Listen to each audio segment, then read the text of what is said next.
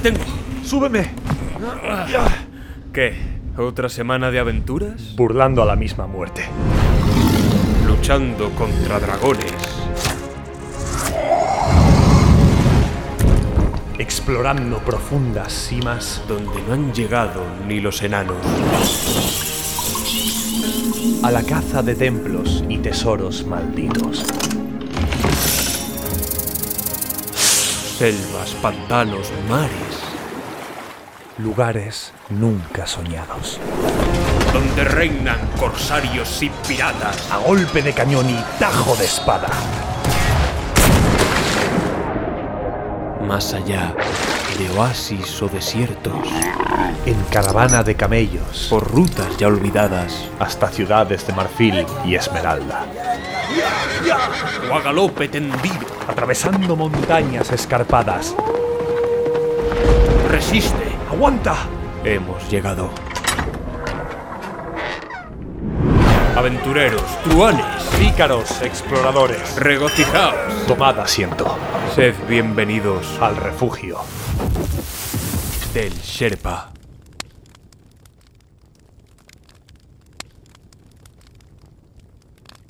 Hacía mucho tiempo, mm, alrededor de seis meses, creo que me dijiste ayer, que no hablábamos de un juego de mesa en profundidad. ¿Mm? Es cierto. Es- no, más de- ¿Cómo que seis meses? No, no, no, mucho más. ¿Y por qué- un- y un año y seis de meses. otra cosa. Te dije año y un... seis sí, meses. sí, sí, sí, sí. Ah, yo entendí seis meses. No, no, no, un año me- fue... Me pareció raro. Dije, poco tiempo. Fue en- Buah, pues ni idea. Creo que fue en diciembre de 2021. El Marco Polo. Sí, sí, di- 12 Puede de ser. diciembre. 12 de diciembre, Sí. me acuerdo. Sí. Pues hace Qué barbaridad, un año ¿eh? y medio Buah. que no hablamos de un juego de mesa en profundidad. Como comentaba, hemos podido mencionarlo como noticia. Bien. Pero, tal y como vamos a hacer hoy, además dentro de un campamento base. Porque hasta ahora habíamos Sí. hecho el a través del tablero, que lo llamamos así, lo habíamos hecho por separado, como un luces y sombras, como un viaje al centro, etc.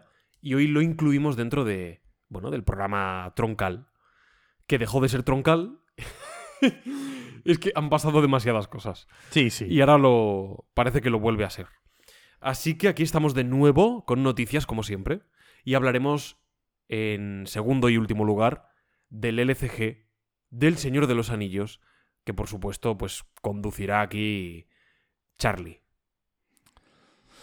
Ok, ok. Oye, campamento 39 ya, ¿eh? Campamento 39. Que a lo mejor, si hubiese del seguido 50. siendo troncal, a lo mejor estaríamos en el 52 o así.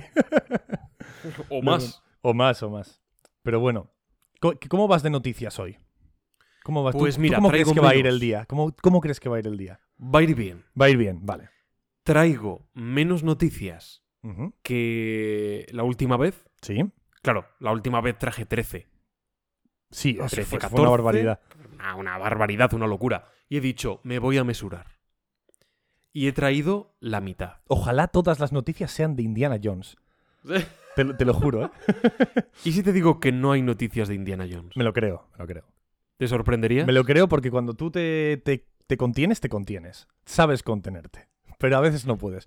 Pero sí es verdad que las noticias de hoy son un poco especiales. Vale. ¿De acuerdo? Ok, ok. O más que especiales están dentro de una De categoría. Bueno, acuerdo. ahora lo veremos. De acuerdo. Ahora lo veremos. Bueno, el caso, como siempre, recordar a todos que nos podéis seguir en las redes sociales. En todas, el refugio del Serpa. No me voy ni a parar a decir cada una, ¿vale? En todos lados nos tenéis, ¿ok? Pero no, no creo. que- ¿No, no crees que estemos en YouTube? Sí, estamos en YouTube. no, pero en TikTok, por ejemplo. También estamos en TikTok, clips. estamos en todas ¿También? partes. Además, aquí en la descripción de los... A lo mejor se me olvidó ponerlo en los de vídeos de YouTube, es posible. Lo, tendré, lo tendría que mirar. Pero bueno, como mínimo de lo- la descripción de los podcasts tenéis un, un enlace para Discord, nuestro canal de Discord, por si queréis entrar ahí e insultarnos, como hacen los demás. Y también, bueno, pues tenéis también el apartado para, para apoyarnos desde Evox, para, para que nos podamos comprar unos risquetos, Pablo y yo, los fines de semana. Unos Y- aspitos. unos aspitos. Y nada, ya está. Con esto unos ya gustosines. Podríamos entrar directamente, ¿no? En, en- en la actualidad. Unos, unos bits. unos beats. Unos, Los jumpers. unos, unos jumpers. Unos- Unas conchitas. Unas conchi- conchitas. ¿Qué son las conchitas? ¿No te acuerdas? Eran como unos caparazones de tortuga Pues que se se llamaban llaman, conchitas. se llaman goblins. No, pero hay otros que son conchitas, que se llaman conchitas. No lo- En Argentina esto no está homologado. Ah, sí, pues mira, aquí dicen en el chat. tu madre! Aquí dicen en el chat que las conchitas son Dios. Las conchitas de ketchup. Madre Sí, mía, sí, eh, es- hermanos, ahí, ahí os he visto, hermanos. Ahí os he visto. Verdad, Las verdad. pajitas también. Las pajitas también. Los triquis. Ojo con los triquis, ¿eh? Perdona. Esto está tomando un cariz de viajecito al pasado. Sí, de viajecito al pasado. Bueno, Hay que, pero tío, bueno, hay que no, hacer no. uno algún día. Hay que hacerlo algún día. Hay que, hay que volver a 2003. Pablo, Hay que volver, sí, sí, sí. hay que ¿a dónde vamos entonces? ¿Cuál es, cuál es nuestro ¿Ahora? siguiente destino? Ahora vamos, como siempre, o como casi siempre, nunca digas siempre, con la actualidad.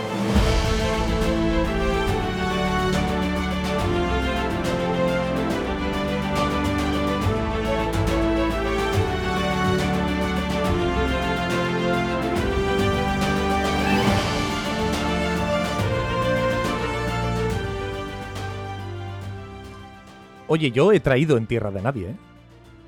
¿Tú has traído en tierra de nadie? Me, me hace gracia porque tú seguramente has traído seis en tierra de nadie, ¿sabes? me lo imagino. Me lo imagino. Yo tengo una noticia en tierra de nadie. Ni buena, ni mala, ni loca. ¿Vale? ¿Por qué? Bueno, porque es, es un dato. A ver, es un dato positivo para cierte- cierto colectivo, cierto grupo de personas. Pero al mismo tiempo, como no estoy seguro. No sé si. es- me vas a entender cuando lo explique un poquito, ¿vale? Eh, vengo a hablarte, Pablo, de Sony. ¿Vale? De Sony, Sony que le hizo, Sony la empresa. Sony la empresa, ¿vale? Mm. Ok. Sony hace. Nada, hace poquito ha revelado unos datos. Ciertos datos de. Bueno, de la gente que, que- que se ha comprado la PS5, la gente que la usa, etcétera, ¿no? Datos de consumo, eh, datos de uso, etcétera, ¿vale? Por parte de los usuarios, ¿vale? Siempre me vas a entender por qué lo he traído en tierra a nadie, porque estas, estas, estas informaciones siempre me han dado bastante o sea, n- desconfianza, ¿no? Porque, porque Mm. estos datos los publica la propia empresa. Entonces, me genera cierta desconfianza. Mm, Porque los datos son buenísimos, son, son pelotudos y ahora iremos a hablar de ello, ¿no? Pero siempre me da, me da como un poco de, de cosilla, en plan, joder, a lo mejor los han manipulado, hay algún tipo de ley que no les permite mentir al- a este respecto, o simplemente... No sé si me entiendes, ¿no? ¿Entiendes lo que quiero decir? Pues bien, Sí, allá voy sí, con sí, la totalmente. con la, con la noticia, ¿vale? Per se. Porque nos han enseñado dos gráficas, ¿vale? Pipiripipipim. Dos datos publicados. PS5. Una consola que aún, esos, ¿eh? que aún a día de hoy mantiene una enorme demanda, ¿vale? A los que estéis aquí en YouTube estáis viendo una pequeña gráfica que estoy poniendo en pantalla. Básicamente, eh, a- digámoslo así, la PS4 en su punto más álgido de demanda, creo que esto es en millones, o creo que es en millones, creo que sí, eh, llegó hasta 4 millones de demanda, ¿vale? En su punto más álgido, la PS4. Y la PS5 en su tercer año ya ha superado los 5 millones de demanda, de media, ¿vale? O sea que bastante mejor que la PS4. Esto es parte de estos datos que han dado. Y otro de los datos, de, acuerdo, porque hay más, es, digámoslo así, el porcentaje de consumo en ciertas áreas. Por ejemplo, eh, el 71% de, de usuarios de la PS5 pagan el Plus. El Essentials, el, el- el Extra, el Premium, el que, el que fuera, ¿vale? El 71%. En contra de el 70% que llegó a tener la PS4, ¿vale? Es un porcentaje, 1% más, pero bueno, ahí está. Luego, usuarios que activamente compran en la Store de PS5, un 53%. En PS4 llegó hasta un 31%. Es un 22% más. Bastante, ¿no? Y también jugadores diarios, gente que juega a diario, que enciende la Play y la utiliza a diario, un 43%. En contra de un 37% de la PS4. Entonces, bueno, son datos, son datos interesantes. Eh, para, es la consola más exitosa de Sony, de la historia, ¿vale? Según estos datos. Pero claro, es como siempre digo, es que no sé muy bien hasta qué punto estas- estos datos pueden o no manipularlos. No sé si me entiendes. ¿Tú qué opinas La, de esto? La comparativa es de PS5, lo que A llevamos PS4. hasta ahora, contra los datos de todos los años de PS4. En efecto. Vale, es que aquí lo que me parecería más interesante sería ver si llevamos dos años de O sea, está PS5, comparando, está comparando mismos momentos, ¿eh? Es, de- es decir, eh, para lo que lleva la PS5 ahora, para lo que llevaba la PS4 antes, ¿no? O sea, Vale. este tipo de, de Vale, comparativas. es- ok, entonces es. lo que está teniendo en cuenta es si este es el ¿qué es, qué es este? ¿El segundo año de PS5? Este tercero. es el tercero. Si este es el tercer año de PS5, la comparativa se establece con el tercer año de PS4. No, la comparativa es con el tercero, también sí, claro. Ah, pues lo que he dicho. Ah, te he entendido cuarto, perdona. No, no, no. Sí, tercero. Con el tercero. Se, corresponde con el tercero, porque pone aquí. Vale, ok. Sí, es- sí. Marzo del 16 contra el marzo de 23, del 23. Sí, sí, me imagino que sí, claro. Sí, a priori son bastante positivos. Algunos se mantienen, lo cual no, no es indicativo de, de algo negativo, todo lo contrario. si algo es bueno o muy bueno y se mantiene, hombre, siempre quieres que crezca, pero que al menos no esté por debajo. Y en general todo ha crecido, así que eh, la verdad que son buenos números para, para. Sony. No sé si esto también puede tener un contexto. Quiero decir, eh, no sé si en el tercer año de PS4 había una serie de condicionantes que llevaban a la gente a comprar menos en la store por determinadas razones, en ese momento concreto de nuestras vidas, Claro. si hay algún motivo para... Claro, esto Ese es dato muy no lo tenemos. desde otros Ese dato no lo tenemos. Imagínate que en físico se vendía más, ¿no? Y ahora no se vende tanto en físico, por lo tanto se compra más en la en tienda digital. Sí que es verdad, ser- sí que es verdad, y se ve en el, en el, en el gráfico, ¿vale? Que, mm, que o sea, te- muestran eh, la demanda que ha habido, por ejemplo, ¿vale? El, el primer año y el segundo de, PS, de PS5, ¿vale? El primer año hubo mucha más demanda que con PS4, hubo como creo que 800.000 unidades más de demanda, pero el segundo año hubo 1.100.000 menos de demanda de PS5 que de PS4. Pero el tercer año sí que es- está siendo muy bestia de PS5, ¿vale? Esa es un poco la, la idea. ¿Cuántos Pero bueno. años tiene de vida una consola, una generación? Siete años. Uf, alrededor de. O sea, debería ser alrededor de, de 6 años, 7. De hecho, la- Switch cumple 6 años ya. Joder, es que llevamos la mitad, o sea, estamos en la mitad de vida de la PS5. Eh, sí, No, y, no, y no lo parece. Es que... A ver, es que me parece muy raro porque... No digo que los datos, que seguramente los datos no sean falsos, yo me los creo porque tampoco tengo pruebas contra ellos. No sé qué ganan sacando datos falsos o no sé. No.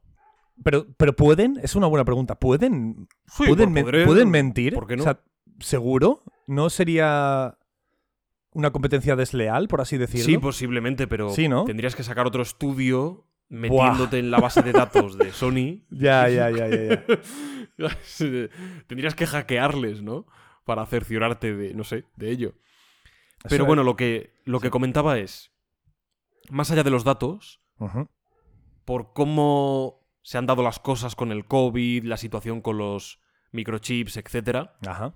estamos a mitad de generación, Tócate las narices. más o menos, ¿no? Atravesando el Ecuador o, o en ello. Y no tengo la sensación de que la PS5 se haya impuesto, de que la PS4 de verdad haya quedado atrás, que en cierto modo haya desaparecido un poquito. No tengo para nada esa sensación. De hecho, muchos juegos, con excepción de alguno que puede ser Ratchet and Clank, Deadloop, que al parecer a nadie le interesa ese, ese juego, y alguna otra... Al... No, iba a decir uno que no, que me era erróneo. Bueno, y algún otro por ahí. Pero la mayoría y los más importantes han salido para ambas consolas. Entonces no tengo para nada la sensación de la hegemonía de PS5. A ver, en, parte, o sea, en parte es un- una sensación normal. Creo que es una sensación no única de, de esta generación, ¿eh? Creo que ha pasado varias veces. Creo que cuando ya llevábamos tres años de PS4 también había un, una ligera una ligera sensación un poco confusa, ¿no? De, joder, ya llevamos tres años con la PS4. Creo que no es único de PS5 Sí, es posible. y Xbox Series X o S. Pero es verdad que quizás se acrecenta un poco con el tema de la pandemia, que también nos ha, nos ha confundido un poco a nivel del paso del tiempo. Eso nos ha pasado un poco a todos, ¿no? Es como, ha sido hace dos años, tres años. Joder, hace ya tres años que salió la maldita PS5, ¿no? Y también en parte porque, por el problema, ¿no? De, de- de los microchips y todo esto, los videojuegos han tenido que sacarse más para PS4 también, para mantener el stock porque no había stock de PS5 por, por tema de chips y entonces había que la, la la gente tenía que jugar esos juegos, ¿no? Y las compañías querían que se compraran los juegos y era la única manera. Entonces se puede haber visto un poco acrecentada esta, esta sensación. Pero eso sí, me parecía muy interesante el tema este, sobre todo de, de hasta qué punto crees que pueden mentir en este tipo de declaraciones o no. Porque hay, cada día hay más guerra de consolas. Esto es una pasada. Tú entras en Twitter y esto es un pim, bam, bam. Xbox es increíble, PlayStation es la mejor. Esto es increíble. Entonces, no sé hasta qué punto Yo- esto es real. No te diría, insisto, no te diría que son Sí. falsos, pero es que también, es que vivimos en una época donde parece que nos hemos cargado la verdad. ¿Por qué lo digo? Porque es que hasta los porcentajes y los números, tío, en cualquier cosa, no solo en consolas, es que hasta parece que, que son manipulables, aun siendo reales, ¿no? ¿Qué, qué quiero decir? Tanto porcentaje de votos, tanto porcentaje de compras, tanto porcentaje de esto, de lo otro. Ya, pero ahora de pronto te sacan un artículo que dicen, sí, pero no han tenido en cuenta los condicionantes tal que ese porcentaje se devalúa si tenemos en cuenta el tal. Y otro artículo contesta diciendo, ya, pero es que lo que de verdad importa para el PIB es el... Y dices, mira, no sé. Sí, es ¿Sabes? como O que, como ¿a que todo creo? tiene, todo tiene una verdad y una mentira, ¿no? Es como Exacto. que todo, todo es fácilmente dado, todo se da la vuelta de forma sencilla para que parezca mentira, para que parezca malo o bueno. Eh, Bueno, sin más. bueno, Pablo, ¿tú tienes en tierra de nadie o no tienes en tierra de nadie? Vale, has traído 7000 noticias de en tierra de nadie, ¿no? Yo te digo una cosa, si has traído muchísimas noticias de en tierra de nadie, yo las iría las iría desglosando en las buenas, malas y locas, ¿eh? En Tierra de Nadie Sí. es una sección que está en Tierra de Nadie. Claro, puede estar donde sea. Exacto, entonces viene, va, pum, en la trinchera, Pulula, ¿no? está, pues eso, en un terreno de entreguerras, en esa trinchera metida, pues dando a diestro y siniestro, en las buenas, pum, en las malas, pa, en las locas, tim, pa, pum, pa. Podía entrar en todas y en ninguna. Así que, como mis siete noticias están en tierra de nadie, en serio, me cago en la leche. pues yo creo que iría, iría discurriendo. Venga, pues di una y luego di- dices dos por cada. ¿Tú cuántas tienes? Yo traigo en total. De Terra Nada solo una, ¿eh? Por cierto. ¿Qué? Ah, no, perdona. Te he cortado ahí contando. No, no, no. sí, eh, llevo, ma- contando con la que acabo de decir, ocho. O sea que me faltan Bien. siete. No, yo te iba a decir que el otro día no dijimos quién ganó las noticias. Yo creo que tiene magia que ese sea el capítulo perdido. Me parece increíble. O sea, si luego, al final, si luego al final del podcast hacemos un recuento, quién ha ganado los campamentos base, que ese, que ese podcast perdido pueda ser el punto diferencial. Inque- es que Ya es la mejor idea que has tenido en tu vida. Perfecto. Te lo digo muy en serio. Pues di una de tus noticias. Voy con la primera. Venga.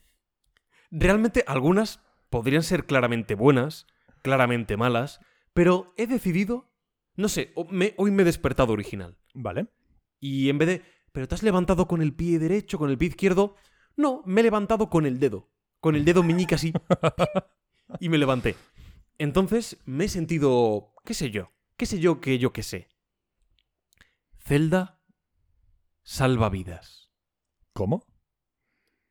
Zelda, ¿Y esto por qué está en tierra de nadie? Zelda salva vidas. Yo estoy flipando. Y claro, diréis, "Oh, está en tierra de nadie, pero si Zelda ha salvado a la humanidad. Bueno, calma. Porque la noticia es buena, yo la pondría en buenas, pero hay una doble lectura. ¿eh? Mm, Que sí, la podríamos hacer de todo. Jo, este celofán me ha costado 20 céntimos. Estaba baratísimo. Pero a lo mejor, pagando solo 20 céntimos, estoy afectando al sistema de mercado. Entonces, sí, todo podría tener una doble lectura. Joder, Pero, Pablo. Insisto, no está tan mal tirado dentro de todo lo que traigo. ¿Mm? Con el Breath of the Wild. Sí, sí, el Breath of the Wild, el anterior. Tuvimos un tráiler, si no lo recordáis, que mostraba a un hombre, un señor, Mm, con una vida anodina. Y el videojuego, digamos, que le devolvía la felicidad. ¿Y has leído la noticia, Carlos? No sé si... He leído el titular. ¿Pero no lo has traído? No. ¿Y si te digo que es real? Que está inspirado en una historia real. Este anuncio, supuestamente. A ver, resulta que hay una reseña en Amazon, Amazon Japón, que cuenta con unos 50.000 likes. En Amazon no son likes como tal, son como recomendaciones sobre este comentario, que ha sido positivo, que ha sido un comentario útil. Bueno, likes, en definitiva. y el titular, o sea, el titular, en la reseña en sí, se titula El viejo paisaje aburrido, el viejo paisaje aburrido de siempre se ve diferente. Bueno, un poco enigmático. Es de un usuario que, precisamente como el del anuncio, llevaba una vida un tanto vacía.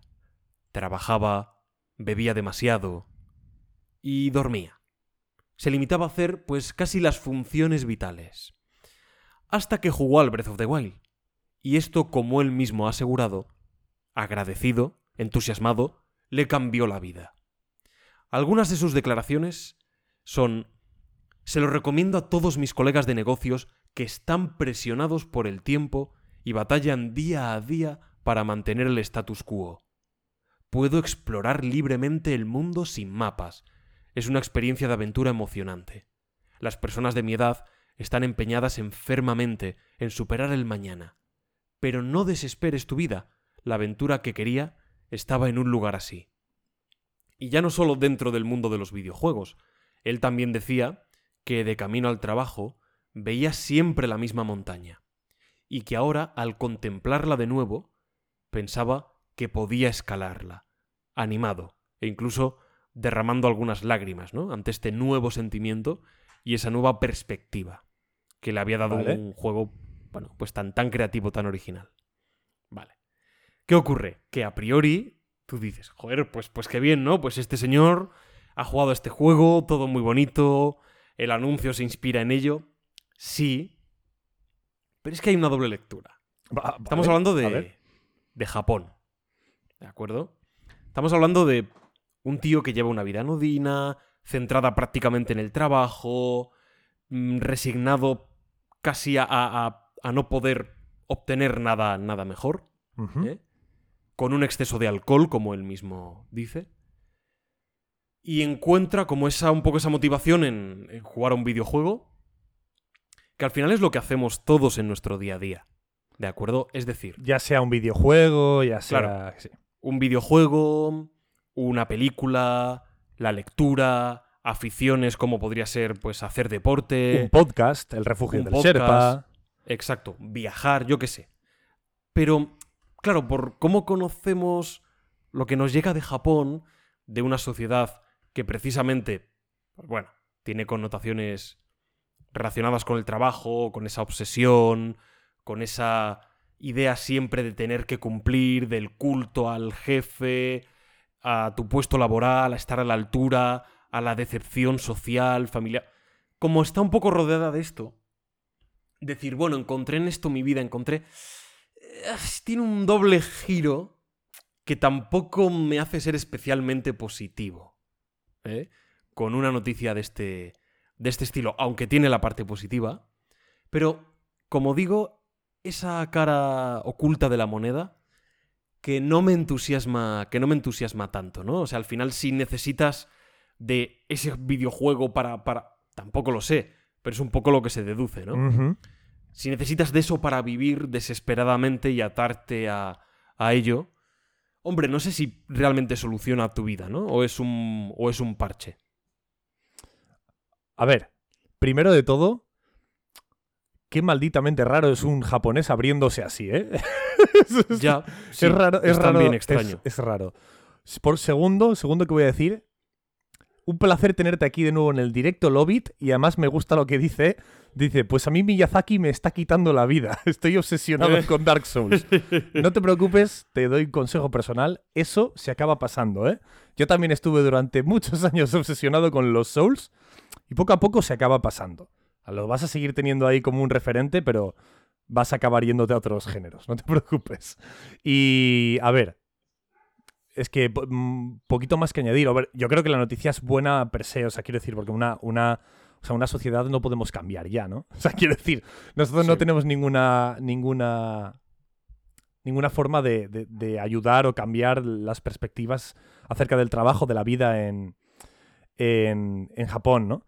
Pero, joder, si de verdad un videojuego o lo que sea, ¿eh? Como, es que esta noticia como si es los panchicos de la, de la esquina de la calle que hace Konami, ¿vale? O sea, si, si ese señor va por la calle y se encuentra un, un pachinko en una, en una sala de recreativas de Konami y eso le ayuda a, yo qué sé, a despertarse todos los días con un poquito de más ganas y, y no ser tan, un, un- digamos, un producto de tu trabajo, ¿no? Como, como son prácticamente ahí los trabajadores japoneses, me parece estupendo. O sea que yo creo que la noticia, por supuesto, positiva, pero sí que remarca y nos hace pensar un poquito en eso, en esas desigualdades, yo creo que hay entre algunas sociedades y otras, ¿no?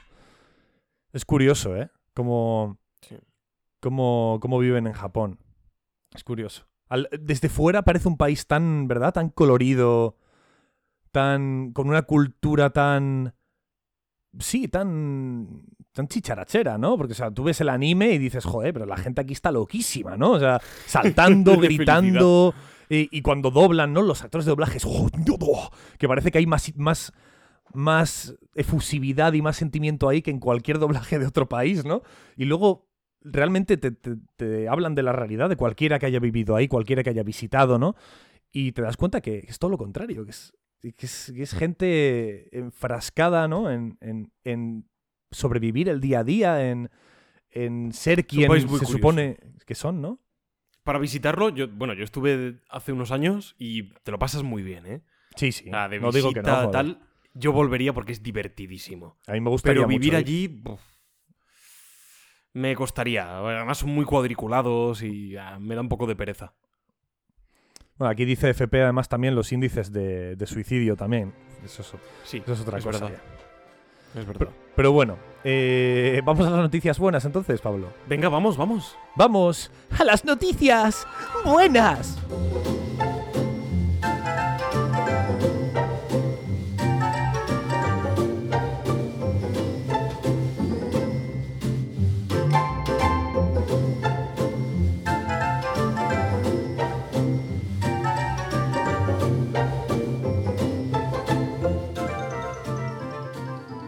Mire, Pablo.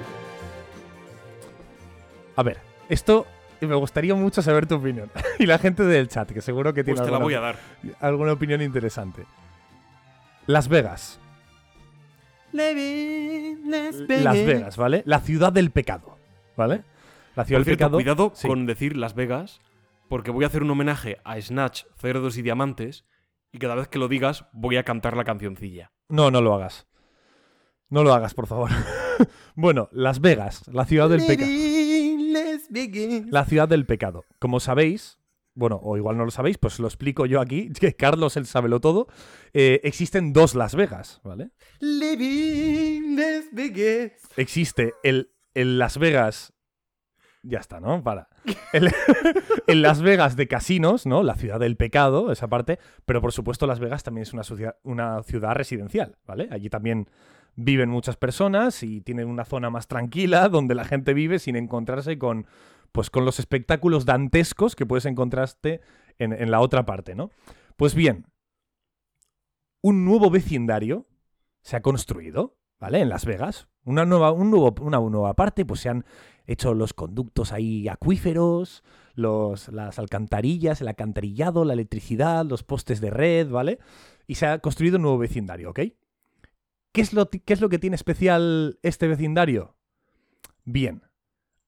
Lo voy a enseñar también para la gente que está en el directo, pero sobre todo lo voy a contar. Pablo, los nombres de las calles. Sí, ya, ya sé qué noticia es. Los nombres de las calles tienen nombres de Pokémon.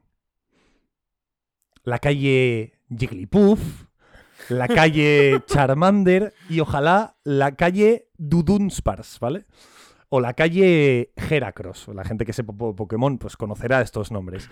Entonces, mi pregunta es, ¿a ti qué te parece esto, Pablo? A mí, mira, te voy a dar mi opinión primero. A mí, o sea, hay gente, hay gente que seguramente dirá, pero qué chorrada, pon nombre de un personaje histórico. A mí me parece muy bien. ¿Por qué no? O sea, los tiempos están cambiando, Pokémon es cultura popular para, todo, para casi todo el mundo. Y bueno, no me parece mal que se utilicen este tipo de, de estas criaturitas, ¿no? Para, para ponerlas de nombre a las calles. ¿A ti qué te parece? Sí, a mí me parece divertido, además. En ¿Te Las parece Vegas, divertida? Quiero decir, en Las Vegas ya de perdidos al río. O sea, ya que si hay un sitio donde probar cosas raras, ¿eh? Y testearlas, es en Las Vegas. Vale. Entonces, además, tampoco es que Las Vegas. o no creo que tenga muchos personajes históricos. Y si los tiene, hombre, rozarán lo mafioso, rozarán lo polémico, lo extravagante. No, pero pueden ser, pueden ser personalidades históricas, no tienen por qué ser de Las Vegas, ¿no? En general de Estados Unidos o yo qué sé. Sí, tampoco es que Estados Unidos tenga muchas figuras históricas. Es un país con muy poca historia. Bueno, pero es un, un país que se le da mucho, se le da muy bien buscarse su propia historia. O sea, que- Sí, hombre, sí. De hecho, es que Es están. Bueno, todos los países, todos los las sociedades hacen historia a medida que, que viven. Claro. La historia se hace, la historia luego se estudia. ¿no? Son conceptos eh, diferentes. Vivimos la historia y un día la estudiarán otros. La que nosotros vivimos. Igual que estudiamos la que vivieron nuestros antepasados. Oh, madre mía. Joder, Pablo, ¿qué, qué es esto de repente? Increíble, ¿eh? y Estados Unidos tiene un poco esa dualidad de al mismo tiempo que por el mero hecho de vivir están creando historia, sí que al mismo tiempo hay una conciencia muy clara de la estamos haciendo, porque es tan corta, es tan palpable, no es como para nosotros hablar de los reyes católicos, que nos pillan muy lejos, hablar de George Washington, aunque lejano, está bastante más cerca en el tiempo, bastante, bastante más, pues hay, hay matices. Claro, mm, esto no tiene nada que ver con la historia per se. Esto tiene que ver con, bueno, con el entretenimiento que forma parte de la historia, pero casi del mundo. Y algo Sí. como Pokémon, que cruza fronteras, pues, ¿qué demonios hace en Las Vegas? Bueno, pues ¿por qué no? Me parece, me parece guay. Creo A que la falta gente, de nombres, a falta de ideas. creo que a la gente en el chat también le, le ha gustado la idea. O sea que Pensé que la traerías en locas. no, no, es que me parece muy bien. Es que me parece una noticia buena. O sea, qui- quiero decir, ojalá mi calle se llamara, yo qué sé, en calle Pontífice Sullivan. Te digo, sería increíble. Hostia, a tope, No, no, a tope, a tope. Sería increíble. Adelante. A tope con eso. O calle. Solo una cosa, sé, añadir. calle Link, ¿sabes? Pim, pim, pim, piribiribim. Sí, y que sonara la canción cada vez que entras. ¿Te imaginas, no? Bueno. Ojalá. Ay, Dios mío. Solo añadir una cosa. Las Vegas. Bueno, ya está, bueno. Pablo. Es que, ese- es que en Snatch, Cerdos y Diamantes, Ajá. gran película, hay, De hay Guy un momento en el Ritchie. que. De Guy Ritchie. Hay un momento en el que, pues, aparece.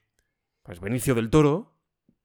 Es un personaje secundario, pero bueno. Es que es una película muy coral. Todos son principales y secundarios al mismo tiempo. Y él es un ludópata, ¿vale? Que se ha arruinado en varias ocasiones, o se deja caer. Bueno, se deja caer, no, se evidencia. Y cada vez que le hablan de Las Vegas, pues aparecen como una serie de fotografías de él ahí apostando, ¿de acuerdo? Y de pronto pierde todo el dinero en plan. "¡Ah!", Y suena la canción de Living Las Vegas. Y ya está. Me, ima- me Son imagino, me imagino como. Claro, sí, con el típico montaje de Guy Ritchie, ¿no? De, de- de de a, se- a segundos, ¿no? A- Exacto, exacto. Pinceladitas de plano, cinco sí. fotos. Es una pasada la capacidad que tiene ese hombre de mostrar y contar tanto en tan poco tiempo, ¿eh? Es, increíble. sí, sí. O sea, Guy Ritchie es buenísimo. Bueno, eh, ¿alguna otra tierra de nadie tuya o qué? Hombre, por supuesto. A ver, Carlos, seguimos con Zelda. ¿De acuerdo? Ostras, acaba de decir aquí uno en el, cha- en el chat como Nicolas Cage living in Umbreon Street. Come on, Nicolas Cage in Las Vegas. ¿Qué tienes ahí por ahí? el infierno contra tu primavera. No, no, no sé exactamente si es así la letra. Un Dorian Gray sin pasado, ni patria, ni bandera. Joder, esto se está convirtiendo en una. En una. en un tributo a Amaral. Será el champa. Bueno, ya está. Bueno, ya está. Vamos a ver. Zelda, otra vez. Zelda, más Zelda. Más Porque así Zelda. además salen clips para TikTok. Zelda 211. Zelda 211. Ex- Madre mía. Con Luis Tosar. ¿Te imaginas? En el mundo de, de Irule, a Luis Aquí, Tosar. invitado al refugio del Serpa. Luis Tosar, Lo estás invitado, ¿eh? por los huevos. Estás por los invitado. huevos. Luis Tosar, estás invitado, ¿eh? Al refugio del Qué Serpa. grande Luis Tosar. Cuando quiera. Que seguro que le la apetece. venir. madre. Y luego, y luego está Luis Zaera. ¿Qué pasa, mala madre?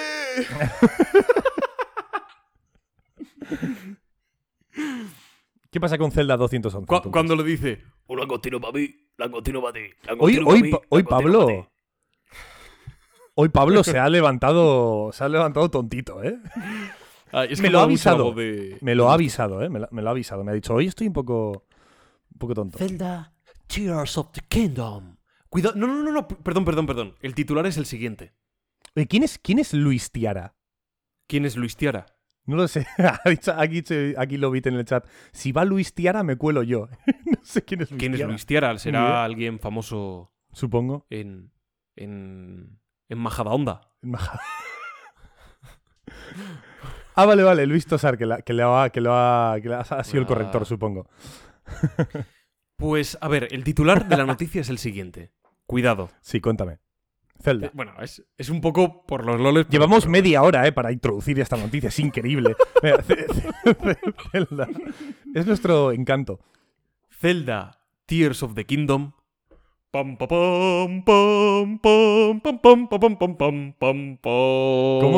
Eso es Indiana Jones. Y, qué momento? ¿En qué momento suena esa música, Carlos? Cuando aparecen los nazis. Exacto. Entonces, me ha hecho gracia imaginármelo así, ¿de acuerdo? Porque tú imagínate que llaman a la puerta, si son las 3 de la mañana, abres y se presenta un señor con bigote, ¿de acuerdo? Que es el señor Zelda y suena pam pa pam pam pam pam pam pa, pam pam pam pam pam. ¿Por qué? ¿Por qué algo tan dramático? Porque, como bien digo, Estoy flipando, ¿eh? O sea, yo ahora imagínate mismo- que tú estás en tu casa y te descargas el nuevo Zelda. Vale. Ah, pero- Pirata. Exactamente. Vale, pero pirata. ¿En la Switch o dónde? No, no, en ilegal. Vale. ¿De acuerdo? Te lo descargas en, en la página ilegal, en ilegal. en ilegal.net. Y estás jugando ahí tranquilamente, pim pam pum, pam, pim pam. Cuando de pronto recibes una notificación de tu compañía de internet. Será la factura, ya me han cobrado 40 lereles, 50, 80, los que sean. O como a tu no. padre, que le, cobrara, le cobraban ciento y pico por una, por una fibra que llegaba en Exacto. 3 megas y medio, ¿no? Grande telefónica, agu- aguante telefónica. Aguante. Pues imagínate que te llega una notificación, pero diciendo que usted ha vulnerado la ley de derechos de autor y que Nintendo está tras su pista. ¿Cómo? ¿Pero qué me estás...? Espera, espera. Pues esto, ¿Esto a quién le ha pasado? ¿Quién es el pobre Esto- hombre? esto es lo que le ha pasado a un joven, bueno, a un tío, no sé, supongo que será joven porque lo puso por redes sociales, por Sí, bueno. no sé si por Reddit o un foro. Bueno, entiendo que se manejará más o menos. Entre 20 y 40 años. Me imagino que sí. Y claro, dijo, oye, ¿pero qué es esto? ¿Os ha pasado alguna vez? ¿Qué demonios es esto? ¿Saben, ¿Saben qué juego me he bajado? ¿Saben exactamente cómo lo he pirateado? O sea, que me da muchísimo miedo, Dios mío, no sé si, si seguir jugando o no. Claro, la cuestión es que, o sea, parece que es de verdad y le han dicho que sí, que a veces algunas compañías rastrean la IP de este tipo de páginas de quien se mete. Joder. ¿En serio? Quizás Nintendo, no sé si Nintendo también hace algún tipo de seguimiento e interpone una denuncia en plan, oye, que están descargando mi juego en esta página estas personas y Nintendo puede llegar a denunciar y te puede meter en problemas legales, pero, a ver, da un poco, da un poco de miedo. A ver, la cantidad de ROMs de Pokémon que me he descargado yo es infinita, ¿eh? A ver, por supuesto, todos los he tenido comprados, ¿eh? Absolutamente todos. Yo no, me, yo no, no he fallado ningún Pokémon. O sea, que los he tenido comprados, comprados, y luego he utilizado emuladores para jugarlos con amigos o lo que sea. Pero vamos, que nunca me ha pasado nada. Y yo he, yo he descargado ROMs de Nintendo toda mi vida. toda mi maldita vida. Qué Pues este pobre chaval movida. estaba un poco asustado. Porque no sabes si le puede traer consecuencias legales, ¿no? De problemas verdaderamente económicos, multa, algún tipo de... pues, A ver, no a ver, a ver, a ver. De Po- po- juicio... ¿Poder? Poder puede. Es decir, perfectamente Nintendo tiene todo el de- o sea, derecho legal a denunciarte y a ganarte ese juicio. ¿Por qué? Porque los, los hack ROMs no son. O sea, tú no puedes descargar un hack ROM. ¿Vale? Los emuladores son, son legales. Los ROMs no son legales. ¿Vale? Las ROMs descargadas desde internet no son legales. Lo que sí es legal, por ejemplo, es si tú haces una copia digitalizada del juego Sí, físico y lo emulas en tu ordenador. Eso es completamente legal. Pero entiendo. descargar una ROM no es legal. ¿Cuál es el problema? Que Nintendo no va a perder el tiempo en denunciar a Paco. O sea, lo siento, pero no lo va a hacer. A lo mejor te manda el mensaje para, para meterte un poco de miedo, para intentar que la gente deje de emular, pero, pero no, no, lo, no, no te va a denunciar. O sea, Sí, pero lo recibes y, oye, mm, te acojonas un poquillo. Las cosas como son. Un poquillo... Hombre, los huevecillos así te hacen... Mira, como aquí nos comentan, los emuladores son legales porque Sony perdió un juicio contra dos pelaos. Y te voy a decir más. eh, los juegos hoy en día, los videojuegos, serían muy, muy diferentes si no se perdió un juicio hace... A lo mejor te estoy hablando de hace 40 años, ¿no? O 30 y pico años. eh, con un juego de lucha. Ah, sí. Eso lo contaba Dayo también en, y en- la en leyenda del videojuego había un. Hubo un juicio por un juego de lucha. Porque eran literalmente calcaos. No sé si era un Street. No, no era un Street Fighter, antes de existir Street Fighter. Un juego de luchas de estos de. ¿No era un Mortal Kombat o algo No, no, no, no era ninguno conocido. Era. Era unos de estos protos Street Fighters antes de que existieran estas, estas, estas cadenas, ¿no? De juegos. Pues eh, hubo una denuncia porque el juego era prácticamente calcado, excepto por dos minucias, y ganó el juicio quien había calcado el juego del otro. Entonces, gracias a ese juicio, no se pueden, eh, digámoslo así, registrar géneros. Porque si hubiese ganado el otro juego, se podría registrar un juego como un género, en plan. Los géneros de luchas son solo de Capcom, por ejemplo. Y nadie más podría hacer un juego de luchas como Capcom. Y estaríamos fastidiados en la industria del videojuego. Así que, bueno, gracias Sony por perder ese juicio. Gracias. y gracias a aquel juego de lucha por perderlo también. Bueno, pues esa es mi noticia, Charlie. Bueno, ¿quieres que vaya yo con, con otra? ¿Te das cuenta que llevamos tres noticias y 40 minutos? Sí. Esta noticia, Pablo, la debería haber traído en Tierra de Nadie. Creo. ¿Vale? Dispara. Porque, es, o sea, claramente, por un lado, es, es, es negativo. o, o infunde a pensar que pueda ser una, una noticia negativa, ¿vale? Vamos a hablar de Camon. ¿Sabes qué es Camon? No sabes qué es Camon. Camon, No sé qué es. para quien no sepa lo que es, es una empresa de miniaturas, ¿vale? Y de juegos de mesa, ¿vale? ¿Ok? Pues ha subido una foto el día martes, ¿vale? Para el momento en que estamos grabando ayer, ¿vale? Y para, para el momento que estéis escuchando esto, antes de ayer, ¿vale? Ha puesto una fotografía de una caja de cartón y pone, importante, no abrir hasta mañana. En el momento del tweet, mañana es miércoles, hoy, cuando lo estamos grabando, cuando estamos grabando esto Pablo y yo, ¿vale? ¿Qué pasa este miércoles de esta semana? Este miércoles 25. Este miércoles 24, perdón. Hoy es el PlayStation Showcase. A las 10 de la noche. ¿Vale? Es decir, es una pena porque los que, si escucháis este podcast mañana, o sea, este jueves, pues no, no hemos podido hablar de las noticias del PlayStation Showcase porque no nos da la vida para grabar esto a las 2 de la mañana, ¿no? Pero bueno, pero que ahí tendréis las noticias del PlayStation. Pues la caja que ha publicado en esta imagen Camon, esta empresa de, de juegos de mesa, es muy, muy similar, Pablo, a la caja en la que Snake, en Metal Gear Solid, se esconde en los juegos. ¿Vale? Entonces esto ya había muchos rumores de que se va a anunciar un remake o un nuevo juego de Metal Gear Solid. Y esto ha avivado muchísimo los rumores. En plan, no abrir hasta mañana, justo el día del PlayStation Showcase.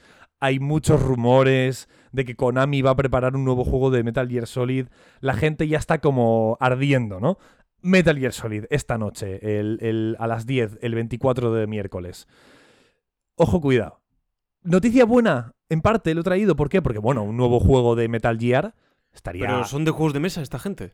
Sí, esta gente son de juegos de mesa. A lo mejor es una, una colaboración de, de- Yo qué sé. A lo mejor es un juego de mesa. A lo mejor simplemente es un juego de mesa, pero claro, como Claro. coincide con el día del PlayStation Showcase, ya hay gente que está hilando, ¿no? Está uniendo datos y diciendo, "Buah, está esperando a que. Están esperando a que se anuncie el nuevo Metal Gear. Bueno, yo qué sé. ¿Vale? ¿Y por qué también lo he puesto como mala? Porque estamos hablando de Konami. es así de sencillo.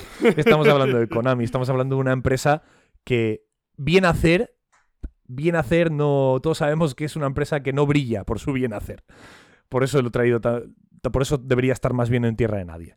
¿Qué opinas, Pablo? ¿Tú crees que puede, puede ser una estrategia de marketing en plan esperar a que la palabra Metal Gear o la frase Metal Gear Solid sea tendencia en redes y así anunciar tu juego de mesa o tu Yo figurita? creo que puede ser un juego de mesa de Metal Gear. Yo creo que es muy posible. Es que Pero, cada vez vemos sí, más este tipo de cosas. Hasta ahí llegamos. Pero me refiero, ¿crees que pueden estar, es- por eso lo han dicho, ¿no? Pueden estar esperando al PlayStation Showcase porque saben que se va a Sí, anunciar algo. Sí, ¿no? O sea, no, ¿crees no, que no, no, no, no. Yo no creo que se anuncie nada de. de... o sea, ¿crees que es pura casualidad que el día en el que se va a anunciar Bueno. esto del juego de mesa? O casualidad, o que han dicho. Como mañana es el esto, vamos a aprovechar, decimos, ah, mañana sabremos tal, no sé qué. Y generamos y un poco de expectativa, ¿no? Y tendremos más visitas y punto. Y luego será un juego de mesa. Y a tomar por saco. No creo que haya un videojuego. Vale. No lo creo. Además, Kojima no estaría participando. Bueno, podrían estar otros, ¿no? Sí, bueno, pero Ko- Kojima es el padre de Metal Gear Solid, ¿no? Es como. No sé. Es como, No, imagínate, imagínate Yo que, creo que algo ahora mismo. filtrado. Imagínate que ahora echan a, a Miyazaki y hacen un Dark Souls 4. Sería como. Bueno, a ver cómo sale eso. Yo creo que algo se habría filtrado de. de Solid Snake. Bueno, yo te digo una cosa. Yo creo que no hay mucha gente con interés de qué está haciendo Konami. Ya. Bueno, es- Pero bueno. Pablo, ¿tienes algo más que decir? ¿Alguna noticia más? Hombre, claro que tengo noticias. ¿O quieres esperar Mm. a, la- a las malas para la- tus siguientes? No, la voy, voy a decir esta. Venga. ¿De acuerdo? ¿Cuántas te quedan a ti? A mí me quedan seis. ¿No? No, no, no, espera. Cinco. Vale. Voy allá con una, ¿eh? Venga. No sé si la habrás traído, no sé si nos pisaremos, pero tiene que ver con Amurant. No, no la he traído. Pero sabes cuál es, ¿no? Sí. Bien. Pues vamos allá, porque ya está aquí, ya la tenéis disponible para todos vosotros, papitos. Tenéis a vuestra disposición, a vuestro alcance, la IA de Amurant. Tal y como explica en un comunicado oficial, con la inteligencia artificial Amurant, los fanáticos recibirán respuestas de voz instantáneas a cualquier pregunta que puedan tener. Por ejemplo, ¿cuánto cuesta el pegamento?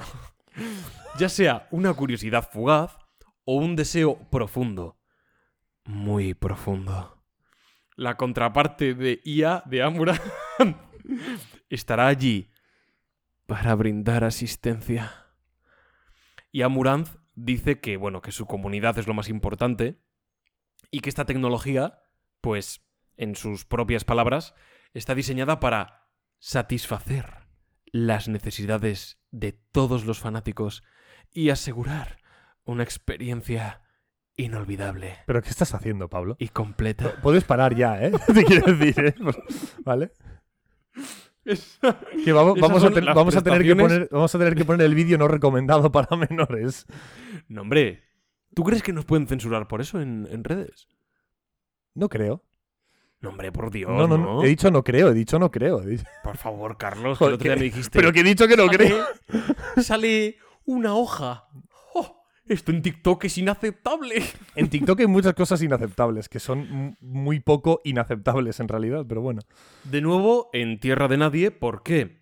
Porque puedes decir, ah, bien, pues Amuranth ha creado una inteligencia capaz de satisfacer pues las guarrindonguerías de muchos usuarios. ¿Vale? Básicamente. Y que, todo el, y que todo el mundo quede saciado. Y por otro lado podrías decir, oh Dios mío, eh, una IA que responde exactamente con la misma voz que Amuranth, ¿de acuerdo? O sea, es su voz generada de forma artificial, lo cual ya es perturbador, contestando pues a mensajes de personas, a peticiones pues de índole que, que no quiero ni tan siquiera imaginar, ¿de acuerdo? Y en sí eso, a donde nos puede llevar como sociedad, mentalmente, es un sitio bastante peligroso, yo creo. ¿De acuerdo? Las redes sociales están muy bien, pero nos están superando. Nos han superado ya, ¿no? Y a Vale. mucha gente le crean una especie de ansiedad social, de deseo por, por superar al otro, por tener que verse a la altura, en felicidad, en viajes, en postureo, etc. Pese a las cosas buenas que tienen. Pues esto es igual, una IA es buena. Hombre, pues bien utilizada, puede ser una tecnología increíble. Y no digo que esto sea malo per se, yo no lo consumiría, no sé, est- está en un terreno muy extraño. La tecnología, el erotismo, lo que roza la pornografía, pero no lo es, no sé, es un terreno un poco raro, un poco bizarro. Pero, ¿esto a dónde te puede llevar de... Establezco lazos emocionales... Que, es que puede suceder, es que no es, es que no es nada loco, no digo que, que tenga que ser así, pero de pronto establezco lazos emocionales con un servicio por el que estoy pagando y que me responde de manera artificial, muy realista, sí. Y más allá del debate, ¿es o no una conciencia real? Amurant se ha duplicado cual oveja Dolly y ahora... Sí, o sea, es que ya no solo ese debate, es el otro que se añade. Cuando algo de carácter erótico, emocional, entra en juego y parece que las personas pueden acabar dependiendo de ello, cuando en realidad están pagando por un servicio, es... tampoco es prostitución. Pero es que es, es muy raro, tío. La- Me parece muy inquietante. A ver. No, primero, no es la primera que lo hace, ¿vale? pero bueno. Pero como sí- es Amurant. Pero sí que es la más importante, por supuesto. Em, a ver. Por un lado, o sea, a ver, yo sabes que siempre tengo. O sea, mi- la actitud con la que siempre. Tú, Carlos, como, Sí. como persona que está que sigue a en OnlyFans, ad- adelante. No, obviamente no, no, no, no sé, no sé ni, ni si. No, te- no tengo ni idea de absolutamente nada de Amuranz. Solo de. Por cierto, que no se, no se ha vuelto a saber nada, ¿no? De lo, que, de lo que dijo de su marido y tal. Sigue haciendo el mismo contenido, así que me da que nos engañó a todos un poco. no lo sé, ¿eh? No, no- A veces da esa sensación. Sí, no tenemos ni idea, no se ha sabido nada más, pero la tía dijo que hacía este contenido, eh, rozando la pornografía, ¿no?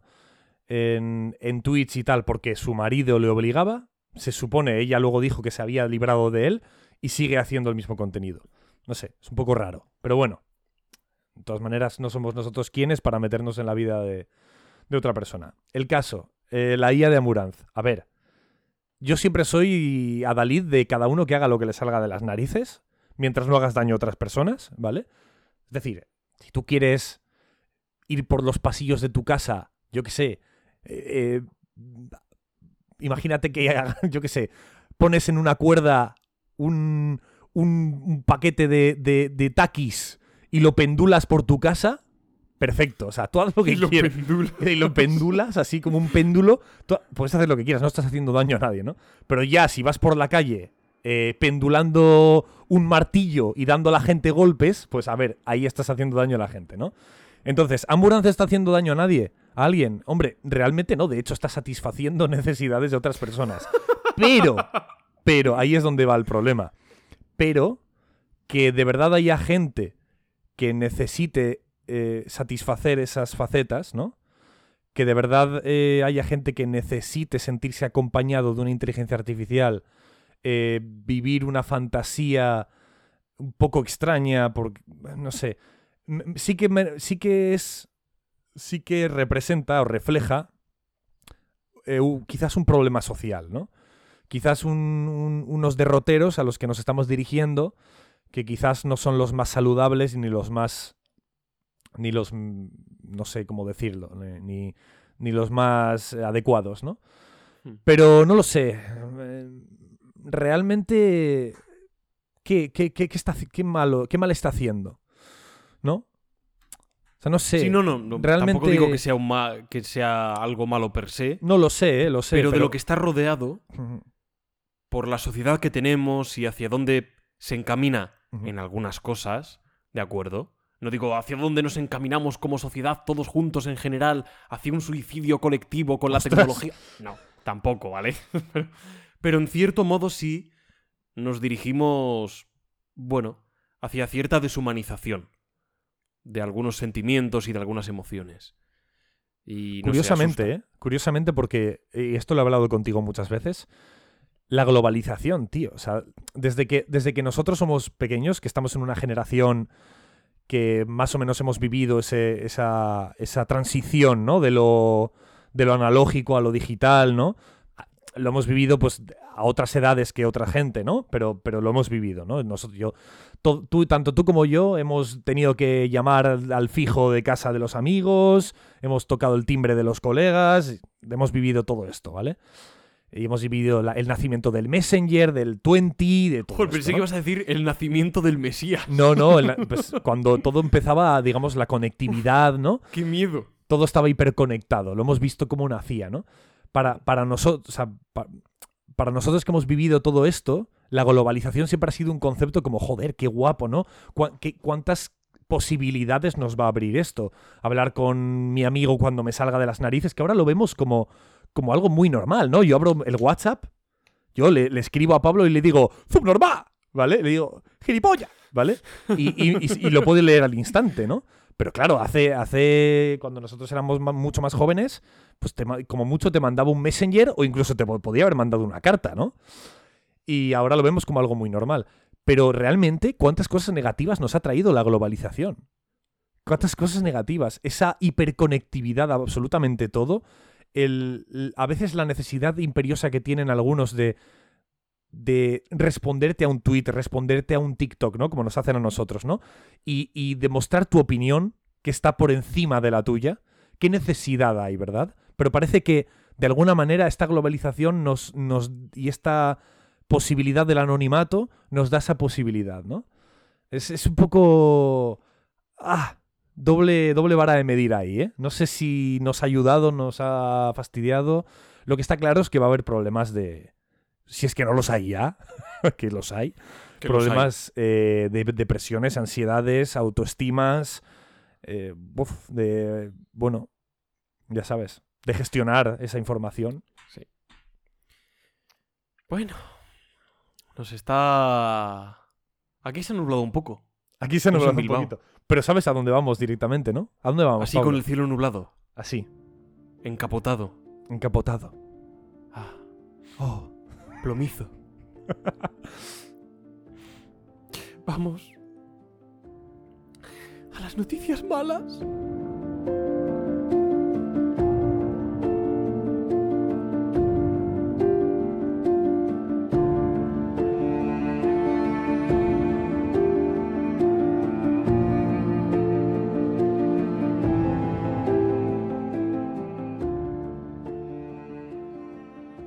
Y voy a coger tu, testigo, porque tu última noticia ha sido de IA, de inteligencia artificial, y yo también voy a hablar de inteligencia artificial. Porque voy a hablar de Blizzard. Blizzard ahora mismo es el centro de unos de muchos huracanes, ¿vale? Ha sido el centro durante una gran temporada de, de denuncias de abusos laborales, ¿no? Acosos sexuales. Ha sido, ahora es también el centro de una vorágine por la compra de Activision Blizzard, ¿no? Por parte de Microsoft. Pero no voy a ir por ahí, Pablo. hablo de unas propias declaraciones de, de Blizzard que ha dicho que ya van a empezar a implementar inteligencia artificial para hacer sus videojuegos. Lo que faltaba. Y ya han dicho, en concreto, para qué lo van a utilizar. Para generar artes conceptuales y para clonar voces. Es decir, vamos, el doblaje va a perder trabajo Ostras. y los artistas también. Esta es la noticia. A ver, O sea, quiero decir, todo esto que durante mucho tiempo, porque esto de las IAs no es nuevo, es verdad que ha pegado un petardazo ahora porque ahora empezamos a ver el avance tan grande que han hecho, ¿no? Pero esto de las IAs ya se ha hablado durante ciertos años y siempre hemos dicho, a lo mejor no llegan a ser del todo sustitutivas, ¿no? No dejan, no dejan de, bueno, pueden ser llegar a ser un apoyo, un, yo qué sé, un- un- una muleta en la que apoyarte, en la que posarte, ¿no? Pero, pero no creo que lleguen algún día a ser sustitutivas. Y aquí estamos ya con los primeros ejemplos. a mí esto me parece tan negativo o más que el asesinato del archiduque Francisco Fernando en Sarajevo. Te quiero decir.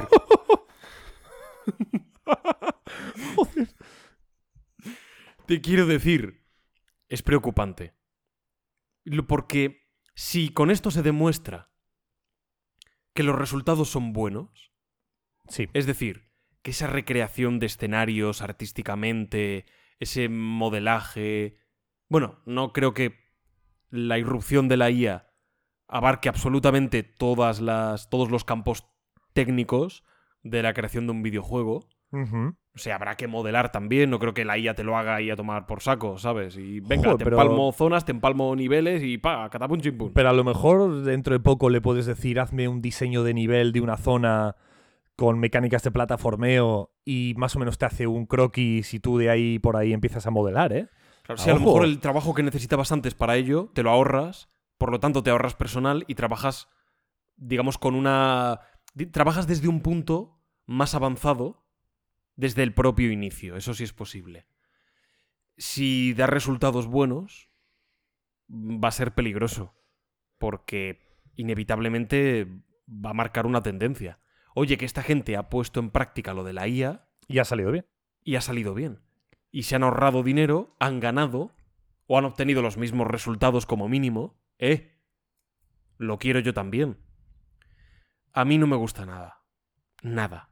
No, a mí tampoco, Nada. claro. De nada. Por de nada. No me hace ninguna gracia. Bueno, de hecho, eh, muy interesante el comentario aquí de FP que dice que, bueno, que comentaba, ha habido una polémica también esta semana que Sony ha contratado un streamer mexicano, ¿vale? Para, para hacer doblaje de la peli de Spider-Man, ¿vale? Y ha, y ha habido polémica también. Que sin duda alguna, diga lo que diga la gente, eso es intrusismo laboral. Lo es. O sea, no, no, hay, no hay ninguna. O sea, no hay por donde. No hay por donde. ¿Cómo se dice? No hay por donde defender esa. Esa, esa práctica, yo creo. Ese intrusismo. Hombre, es- si lo hace bien. pero, pero ¿sabes cuál es el problema, Pablo? Que esa persona, por ejemplo, en este caso, lo ha hecho gratis. Ah, vale, no, eso, eso no me parece guay. Y además, esta persona lo utilizó de bandera, ¿vale? Como para decir, no, no, pero si yo no cobré nada. Coño, esto es peor todavía. Porque si. es peor. Claro, porque si tú, si tú eres una figura pública con tantos, tantos, tantos, tantos seguidores y encima no cobras nada, joder, las empresas van a decir, es que me sale mejor coger a, esta peña que, que le apetece hacer este proyecto, que no me va a cobrar nada porque no lo necesita, y encima voy a tener más, más audiencia. Pues nada, que los actores de doblaje se queden sin trabajo. Y alguno, y, y también decía, no, no, pero tú sabes cuánto iba a cobrar un actor de doblaje por el papel que yo hice. A lo mejor cobraba 200 euros o... me invento, ¿eh? No, no hablo de cifras. Pero vamos, que eran, era poco dinero. Pero es que hay muchísimos actores de doblaje que se dedican a hacer papeles muy pequeñitos, mm, varios papeles Claro. al mes pequeñitos, 200 más 200 más 200 y así se ganan la vida. Todo papel es importante al final, ¿no? Es, es intrusismo laboral y es quitar trabajo. Tanto la IA como, como esto nos está, eh, va a quitar trabajo a muchas personas. Dentro de poco, o sea, ya, ya se puso en práctica una IA, Pablo, que, que simulaba un podcast hablado por, por, por, por, por- por- Sí, esto por lo propios vi tertu- también. por propios tertulianos. A lo mejor dentro de unos años, Pablo, hay un podcast del refugio del Sherpa Pero no estamos nosotros, ¿sabes? Es una IA de, de, "Ah, hola, buenos días, Pablo. Y tú, jaja, buenos días, Carlos. Una IA.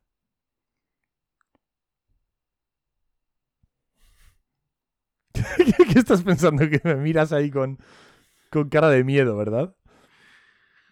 No sé, yo... ¿Tú qué? Nos hemos equivocado tanto de, de trabajo, de... Si es que tendría que haber hecho ingeniería aeronáutica, macho.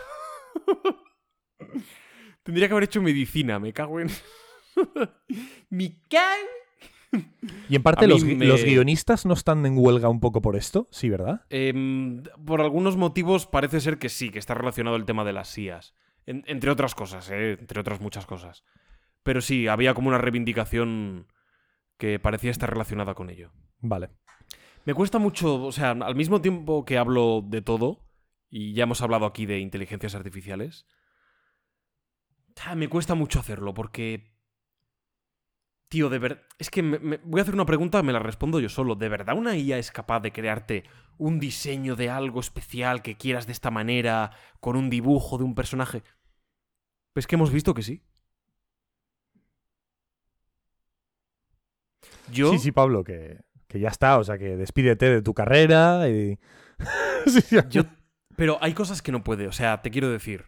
A ver, tú ahora mismo, Pablo, tú, tú, sin, sin aquí desvelar el secreto de tu vida, ¿vale? Tú trabajas en temas de guion. sí. Tú haces guiones. Tú escribes Sí. guiones, no voy a decir para qué cosas, pero escribes guiones. Bueno, puedes decirlo, ¿eh? Bueno, no, pero por si acaso, si quieres decirlo, lo dices tú. Yo te digo, tú escribes guiones, ya está, punto. Claro, la empresa que a ti te tiene como guionista, o sea, quiero decir, vamos a ser realistas, voy a, nivel puramente real. A día de hoy, pueden utilizar una IA para totalmente sustituirte. Sí. Sin ¿Qué, problema. ¿Qué pasa? Que obviamente entiendo, y es lo que yo también haría como empresario, ¿vale? Que yo confío más en un, en un ser humano, ¿no? Prefiero darle ese trabajo a un ser humano y que si, incluso si ese ser humano quiere utilizar la IA para apoyarse y ayudarle, perfecto. Pero yo prefiero confiar en un ser humano que me da más confianza, que me puede hablar y decirme esto lo he pensado por esto, ¿no? Y, y tal. Pero por, También he leído Sí. que hay alguna empresa que ha prohibido utilizar IAs porque al parecer les ha dado bastantes problemas y, había, y cometían muchos errores. O sea que bueno, hay esperanza. Por supuesto cometen muchos errores, pero claro, te puede, te puede estar dando una base ya que puede suponer un 30% del guion. ¿Sabes lo que te quiero decir, no? O sea, Sí. a lo Mira. mejor no te crea el guion entero perfecto, pero cuidado. Yo creo. Voy a ser, no sé si polémico, quizás no es una cosa tan polémica, ¿Vale? pero sí es una cosa muy directa, ¿de acuerdo? Y muy categórica. Yo destruiría, yo ordenaría destruir cualquier cosa relacionada con las IAS a partir de ahora. ¿De acuerdo? Prohibir que el desarrollo de ellas continúe adelante. Te lo digo de verdad. Lo prohibiría. Para siempre. No. Por un tiempo, que, es un tiempo, 5, 10, 15, 20 años, no sé. Pero te juro. Tampoco digo, lo que hay hasta ahora vamos a eliminarlo. No, vale, lo que hay hasta ahora. Bueno, ya está. No, no sé. Pero lo que sí que tengo claro. Lo que se puede hacer de aquí adelante, mañana, pasado mañana, me da igual, a partir de ahora, de esta hora y de este mismo minuto y segundo en el que estoy, terminantemente prohibido el desarrollo. A ver, a ver, déjame decirte una cosa. a nivel, o sea, a nivel comercial, a nivel económico, el desarrollo de las IAS es, es, un- es una posibilidad de, de- dinero absoluta, increíble, ¿vale? Porque puedes dejar de pagar a, a empleados y generar todos los beneficios para ti, ¿no? Perdón, que tengo un poco de, de aire. Eh, puedes eh, puedes de- prescindir de trabajadores, prescindir de esos sueldos y, y ganar tu, y generar tú mucho más dinero, ¿no? Aún así, eh, hay ciertos tratados y ciertas leyes económicas, laborales, ¿no? Que protegen al trabajador, ¿no? De, de ciertas cosas, de ciertas prácticas, ¿no? Mm. Entonces, yo creo, como mínimo, yo creo que se tendría que meter el tema de las IAS en este tipo de legislaciones. ¿Entiendes lo que te digo, no? Al igual sí, que. pero es que al igual la que ley, echa la sí. trampa. Sí, pero bueno, pero al menos, al igual que en, en- es un poco una tontería, ¿no? Pero al igual que en la guerra, cuando en la guerra parece que todo vale, no, no es del todo cierto, ¿no? Hay como unas reglas escri- eh, escritas, ¿no? Que es como no se puede utilizar armas eh, de, de gases, ¿no? Por ejemplo. Sí. Entonces, pues hay gente que se salta esas reglas, pero hay otros países que, que no, ¿no? Que las siguen a rajatabla, ¿no? Pues yo creo que a nivel moral eh, se debería, como mínimo, si no paramos esto de las IAS, que puede llegar a un desastre a nivel laboral para muchas personas, como mínimo proteger al trabajador de estas cosas, ¿no? Porque eh, hecho la ley, hecha la trampa, sí, pero si de verdad hay una legislación que protege al trabajador, que genera indemnizaciones a alguien que le sustituyan por una IA tal, hombre, yo creo que se puede mantener. ¿Entiendes? No sé si... Sí, pero. Es que. ¿qué te- Sí, da miedo el por si acaso, ¿no? El, el dónde encuentran el agujero, ¿no? El, el- Ya. Pero bueno. Yo es que me imagino a, a una turba enfurecida, típica película de Frankenstein, que van qué a por la criatura, con antorchas y, Y, y picas. orcas. Y lo entendería. ¿Dónde están los servidores de la IA? Les vamos a prender fuego. Y hay miles de personas. Es que lo entendería. Es que a lo mejor yo iría a prenderle fuego. Te lo digo tal cual. ¿eh? No me, no me hace absolutamente ninguna gracia. No, Es, a ver, mira- que personas pierdan el trabajo, personas cualificadas además, que pierdan el trabajo por, por un tío que en su casa ha dicho, jaja, voy a generar código. ¿Sabes? La verdad, o sea, quiero decir, a nivel, a nivel eh, de magnitud, ¿sabes? Que un tío se haya sentado en una silla y haya dicho, voy a, voy a generar un código y con esto voy a encadenar la destrucción de cientos de miles de puestos de trabajo. Es muy loco, ¿eh? Es muy heavy. Yo es la primera vez que digo, porque podemos criticar un avance tecnológico no por el avance en sí mismo, aunque podría ser que también, dependiendo de, de la situación, pero no necesariamente por ello, sino por su uso en la sociedad, eh, por los problemas que puede acarrear, ¿de acuerdo? Por la ignorancia de, de ello, por la falta de educación, que yo creo que es sobre todo el problema de, muchas tecnologías de las que disponemos ahora. No, no es que generen un problema, sino que el ser humano, al no saber cómo gestionarlas, al no tener una educación de base desde la infancia, ¿vale? Pues eso le acarrea, le conlleva problemas.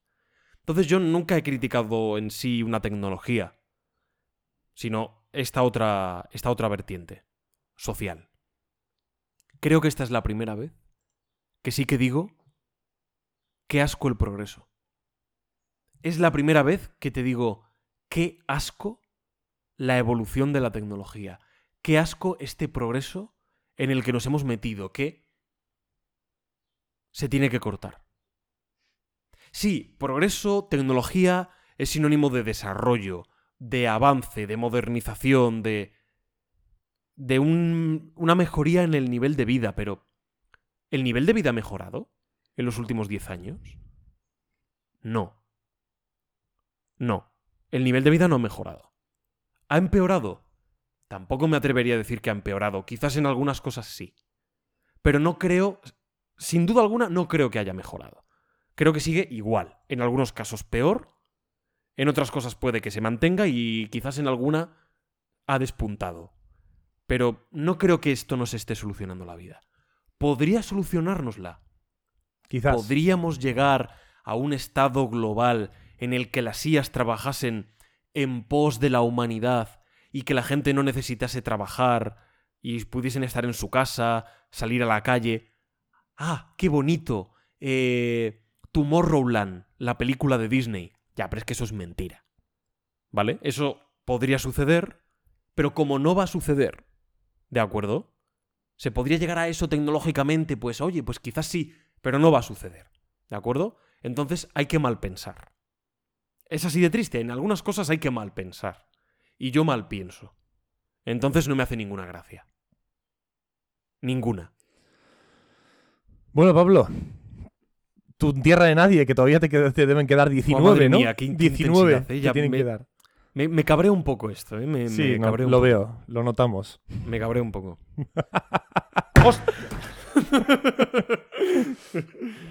bueno. Carlos. ¿Hay comentarios de la gente? Sí, sí, la gente está diciendo que, que- que fumamos mucho. Pues Que, mira, bueno, antes, mira, mientras voy al baño rápidamente, tú contestas a la gente. Yo contesto a la gente. Una tecnología, aquí dicen, ¿no? Una tecnología no obsoleta en los últimos 15 años Windows y Mac, que al ser sistemas operativos evolucionan, pero no se han perdido sobre, sobre todo el uso y concepto. Sí, esto lo decías en respuesta a Chambas, ¿no? Dime una tecnología que no se haya quedado obsoleta. A ver. Es que IA no es. Es que la, la IA per se, hasta donde yo entiendo, no, yo no soy ningún, ningún experto en, nada, pero hasta donde yo entiendo, la, la IA no es una tecnología, ¿no? Es, es un concepto tecnológico. Es decir, la, una IA es una tecnología, pero otra IA es otra tecnología diferente. O sea, pueden tener similitudes, ¿no? Pero son completamente diferentes. Al igual que decía aquí FP, ¿no? Un Windows 7 es diferente a un Windows 11, aunque tengan similitudes, ¿no? Son tecnologías diferentes y funcionan de otra manera. Tienen otros, otros, otra forma de actuar, otra forma de, de- evolucionar y de moverse, ¿no? Eh, entonces, pensar que la IA pueda quedarse obsoleta, a lo mejor sí. No lo sé. A lo mejor el concepto de IA, como lo conocemos ahora, queda obsoleto. Pero da miedo. Da miedo. O sea, es algo que, que a nivel de, de cómo está avanzando hoy en día, estoy de acuerdo con Pablo con que da un poquito de miedo. Pero bueno, ¿La gente Pablo. dice que estamos fumados o qué? Sí, por supuesto. Por La supuesto. gente dice que somos unos exagerados. Nos, nos fumamos unos tremendos ceferinos. Madre mía. Bueno, vamos con una de mis noticias. Mi siguiente noticia te va a encantar. Vale. Creo. Misterio, ¿no? Creo. La mía dice, la empresa Kadokawa, Ajá. dueña de Front Software, por ejemplo, Oh, meten entre rejas a un youtuber. Bueno, ¿qué ha pasado aquí? El copyright. ese ah, ha jugado ya el Den Ring 3. ¿Sabes? ¿Te imaginas? ha robado el código. Se ha saltado el 2. Se ha saltado el 2. El copyright. Sí, de nuevo tenemos un caso de estos de vulneración de derechos de autor, copyright, etc. Bastante descabellado. ¿De acuerdo? En mi Vale. opinión. Ahora lo veréis, lo juzgaréis, porque además tiene un giro, bueno, un giro, llamémosle giro, bastante curioso al final. Bueno, como bien decía, un youtuber japonés ha publicado varios gameplays monetizados de una novela visual, Steingat. ¿De acuerdo? Vale. Claro, al ser un gameplay visual de todo el esto, pues incluye spoilers y, y toda la pesca. Bien. ¿Qué ocurre? La Asociación Japonesa de Distribución de Contenido en el Extranjero, así es el nombre, en castellano, pues ha recordado que los videojuegos, así como los comentarios de juegos, están ganando popularidad en sitios de publicación de vídeos, véase YouTube. Pero en principio es necesario obtener el permiso del titular de los derechos para el uso de vídeos de juegos. Y publicarlos sin permiso es un acto de infracción de derechos de autor. Lo más curioso es que el youtuber conocía las consecuencias, él mismo admite la culpa ante las autoridades, ¿de acuerdo? O sea, literalmente, sí, sí, ya, cual, efectivamente. Y sabiendo que lo que hacía era ilegal. Por lo tanto, pues la denuncia existe y habrá ido a la cárcel, como bien decía la, la noticia. No sé si a lo mejor al final no ha entrado porque como no tiene antecedentes se puede... No lo sé, no sé cómo funciona la legislación en Japón, pero la cuestión es que esto se ha hecho, se ha hecho efectivo. Por subir, o sea, por subir un gameplay. Por subir gameplays de esa novela visual, gameplays monetizados. Como que, mone- o sea, vídeos monetizados de gameplay. Entiendo que sí, claro. o sea, pues, lo, lo que hace todo el mundo, básicamente. Sí, entiendo ¿No? que sí. A no- priori- por lo que yo sí. leía, no había nada más. Bueno, que incluían spoilers. Hacían como énfasis en, Buah, pero contiene spoilers y la gente se va a enterar y lo está destripando Pero- todo aquí y se está aprovechando de ello, etcétera. Pero el juego ya había salido. Por lo que yo entendía de la noticia, sí. Vale, es que, es que esto es muy es curioso porque hablo sin saber, ¿vale? Sí. Hablo sin saber. Pero me suena, me quiere sonar, y por favor, si alguien lo sabe, que me, que me corrija porque no estoy muy seguro. Eh, me quiere sonar que realmente todo el contenido de videojuego está protegido por derechos de autor, por supuesto, y un gameplay puede ser tirado por la empresa. Es decir, una empresa puede coger y decirte, no, no, no subas gameplays de Tears of the Kingdom, coger Nintendo y dice, no quiero que Sí. lo subas, es mi contenido y no quiero, ¿vale? Lo pueden hacer perfectamente. No se hace, entiendo, porque la, la industria esta del gaming, de los directos en Twitch, en YouTube, ¿vale? Todo esto viene bien a las empresas de videojuegos. Claro, es publicidad. porque es publicidad y generan un montón de gente que se compra los juegos. Por lo tanto, es un poco tontería hacer esto, ¿no? Pero realmente es posible que sí puedan coger y decir, no, no, este es nuestro contenido, no quiero que lo saques, fuera. Eh, a tomar por fly. Pero me, me resulta curioso, ¿no? Es como, Estoy ¿por qué- leyendo para asegurarme. ¿por qué no quieres Mereces condenas que...? por pirateo, venta de hacks, eliminación de canales de YouTube, denuncias de Nintendo, tarará. Sí, sí, sí. Literalmente no. Curioso, curioso. Ha sido arrestado en Japón por subir vídeos de un juego, como lo oyes. Gameplays, Let's Play, Walkthrough, no importa cómo lo quieras llamar. Muchos de estos vídeos sacan de. Sí, sí, literalmente. Bueno, pues supongo que una empresa que no... Que no le importa, es que no quiere, que no quiere, que no quiere publicidad gratis. Muchas veces estos vídeos nos sacan de quicio, ya sea por el juego es muy reciente o simplemente por los spoilers que vierten en las redes. En este caso no se cumplen estas condiciones porque el juego tiene ya 10 años de antigüedad. Me Este cago es en la leche. De Yoshida, el youtuber de 52 años que fue arrestado en Japón. Bueno, sin las- más, o sea, sin tras La palabras. denuncia presentada por Kadokawa, sí, sí, sí. Sin palabras. O sea, A supongo mí, no- que a a- mí me parece que, que le quieran borrar el vídeo, que Sí. le pongan una multa de, oye, tal. Vale, lo, lo entiendo. Pero, tío, que le arresten es muy heavy. es muy heavy, sí. Me parece loquísimo. No sé, a lo mejor es Japón y yo qué sé, hay movidas diferentes. No tengo absolutamente ni idea, ¿eh? Ni idea. Pero vamos, que es muy Alcanzó grandes cantidades de dinero. Vale, pero ¿tú ¿cuánto has ingresado? Pues lo tienes que pagar a la, a la empresa, vale. Pero, tío, que te arreste. Sí, sí, sí. No Me sé, parece muy fuerte. Bueno, pues hablando de. Yo paso mi noticia también hilando, ¿eh? Estamos hoy hilando todo. Hablando de. de videojuegos. Incluso antes hemos hablado de. De ROMs, ¿no? Ilegales, emuladores y tal. Vale, ok. Nintendo, Pablo. Siempre es Nintendo. Siempre que hablamos de hacks, ROMs, emuladores y Nintendo. Todos queremos ser Nintendo de mayores. Hombre, no lo dudes. Todos queremos ser Nintendo mayores porque es ese gato que siempre cae con las cuatro patas, que nunca le pasa absolutamente nada, siempre le, le sale todo bien. Pero esta vez ha habido mucha crítica a Nintendo. Porque hace unos días Mm. la Nintendo 3DS. Sí, sí, Pablo. Ah, La Nintendo 3DS, que es una consola absolutamente muerta, sinceramente. ¿Por qué está muerta? estaba chula, ¿eh? Yo la tengo. ¿Por qué está muerta? No porque sea mala, no toméis eh, eh, conclusiones, eh, ¿cómo se dice? no? Anticipadas, sino porque su servicio de tienda online está cerrado, ¿vale? No puedes entrar en la tienda de, de la. Nintendo, de la Nintendo 3DS a descargarte un juego. No puedes, porque no funciona, ¿vale? ¿Cuál es el problema? Que la última actualización, de alguna manera, ha bloqueado los ROMs y las copias ilegales en la consola 3DS. Que para muchos de los juegos del catálogo de esta consola era la única manera de jugarlos. Aquí está el problema, ¿no? Como siempre Nintendo por el medio, ¿no? Eh, ¿Tienen derecho? Hombre, tienen derecho, ¿no? Pero hombre, ¿qué, ¿y qué hay de la preservación del, del- del videojuego, no? Que Nintendo hace tan poco por ella. es que, ¿qué hay de esto, no? Es bastante. No sé. Es bastante incomprensible. Porque ¿qué te cuesta tener abierto? O sea, tan, tan, tan sacrificado es a nivel económico. Es posible. a nivel. O sea, tanto coste conlleva como para tener que cerrarlo y no poder prestar ese servicio a la gente. Mantener unos servidores tengo entendido que es, es caro.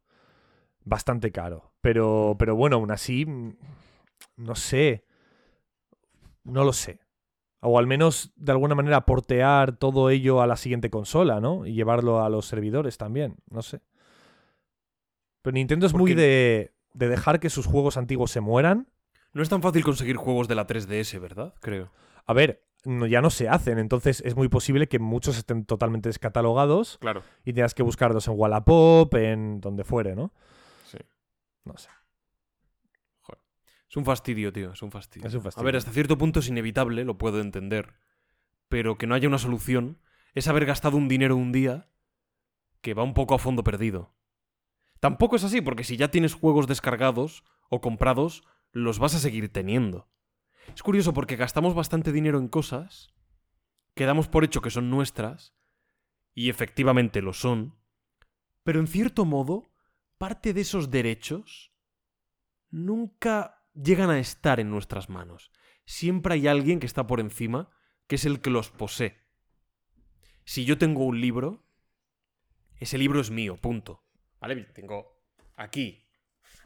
Tengo aquí la isla del tesoro, ¿de acuerdo? Y a no ser que venga un señor con bigote a mi casa a porrer la puerta y me lo sustraiga ilegalmente valiéndose de artimañas perniciosas, pues yo seguiré teniendo este libro aquí. ¿De Sí. acuerdo? Pero una consola pasan 10 años, 15, se estropea. ¿Me la pueden arreglar? Sí, posiblemente si acudo a alguien que sea un manitas, que entienda de tecnología, me la puede abrirme, quizás me pueda hacer un apaño.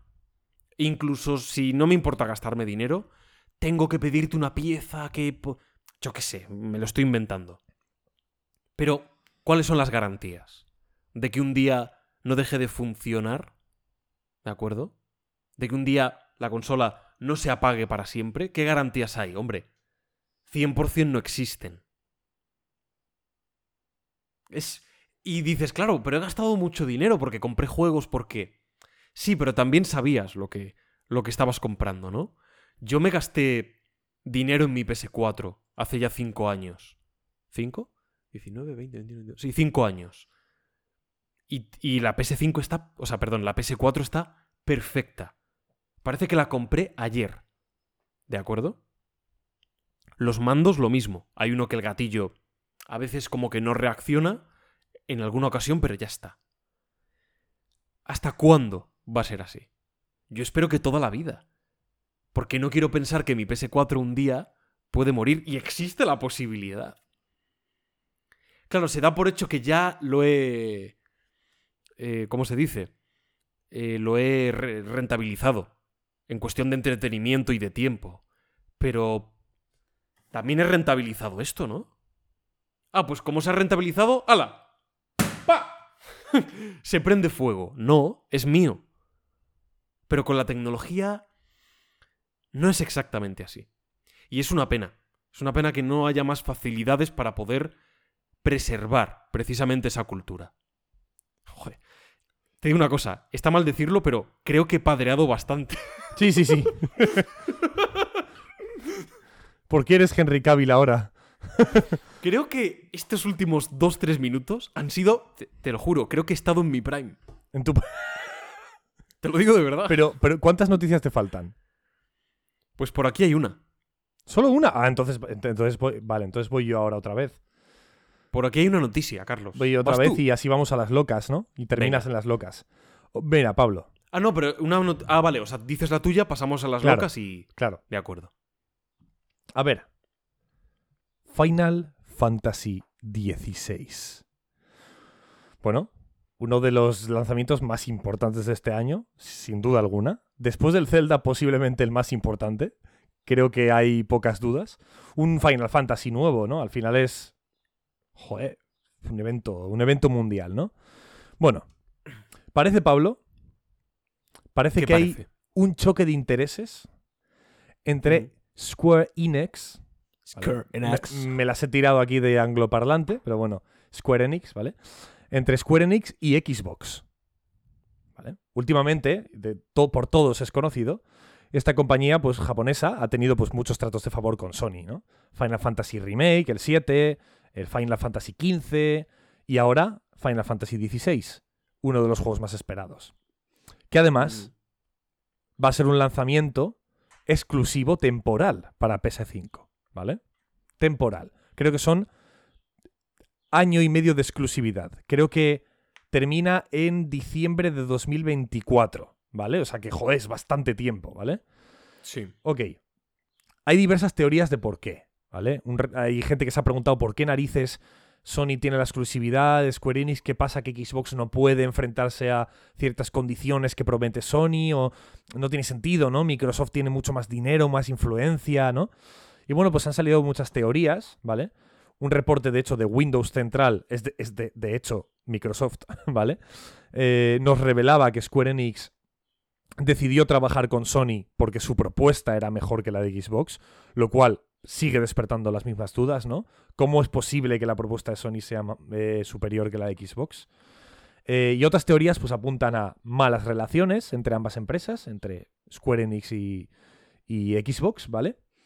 Y otra que me parece es interesante, me parece un tema del que quiero hablar un poco, por eso he traído esta noticia, apunta también a eh, la comodidad o la incomodidad que supone, en este caso comodidad, que supone optimizar el producto, un videojuego, para una sola consola. ¿Vale? Como es el caso de PS5. ¿Ok? Vale, esto me parece interesante. Porque cuando tú sacas un, un videojuego para Xbox y PC, ¿vale? Hmm. tienes que tener en cuenta muchos tipos de ordenador diferentes.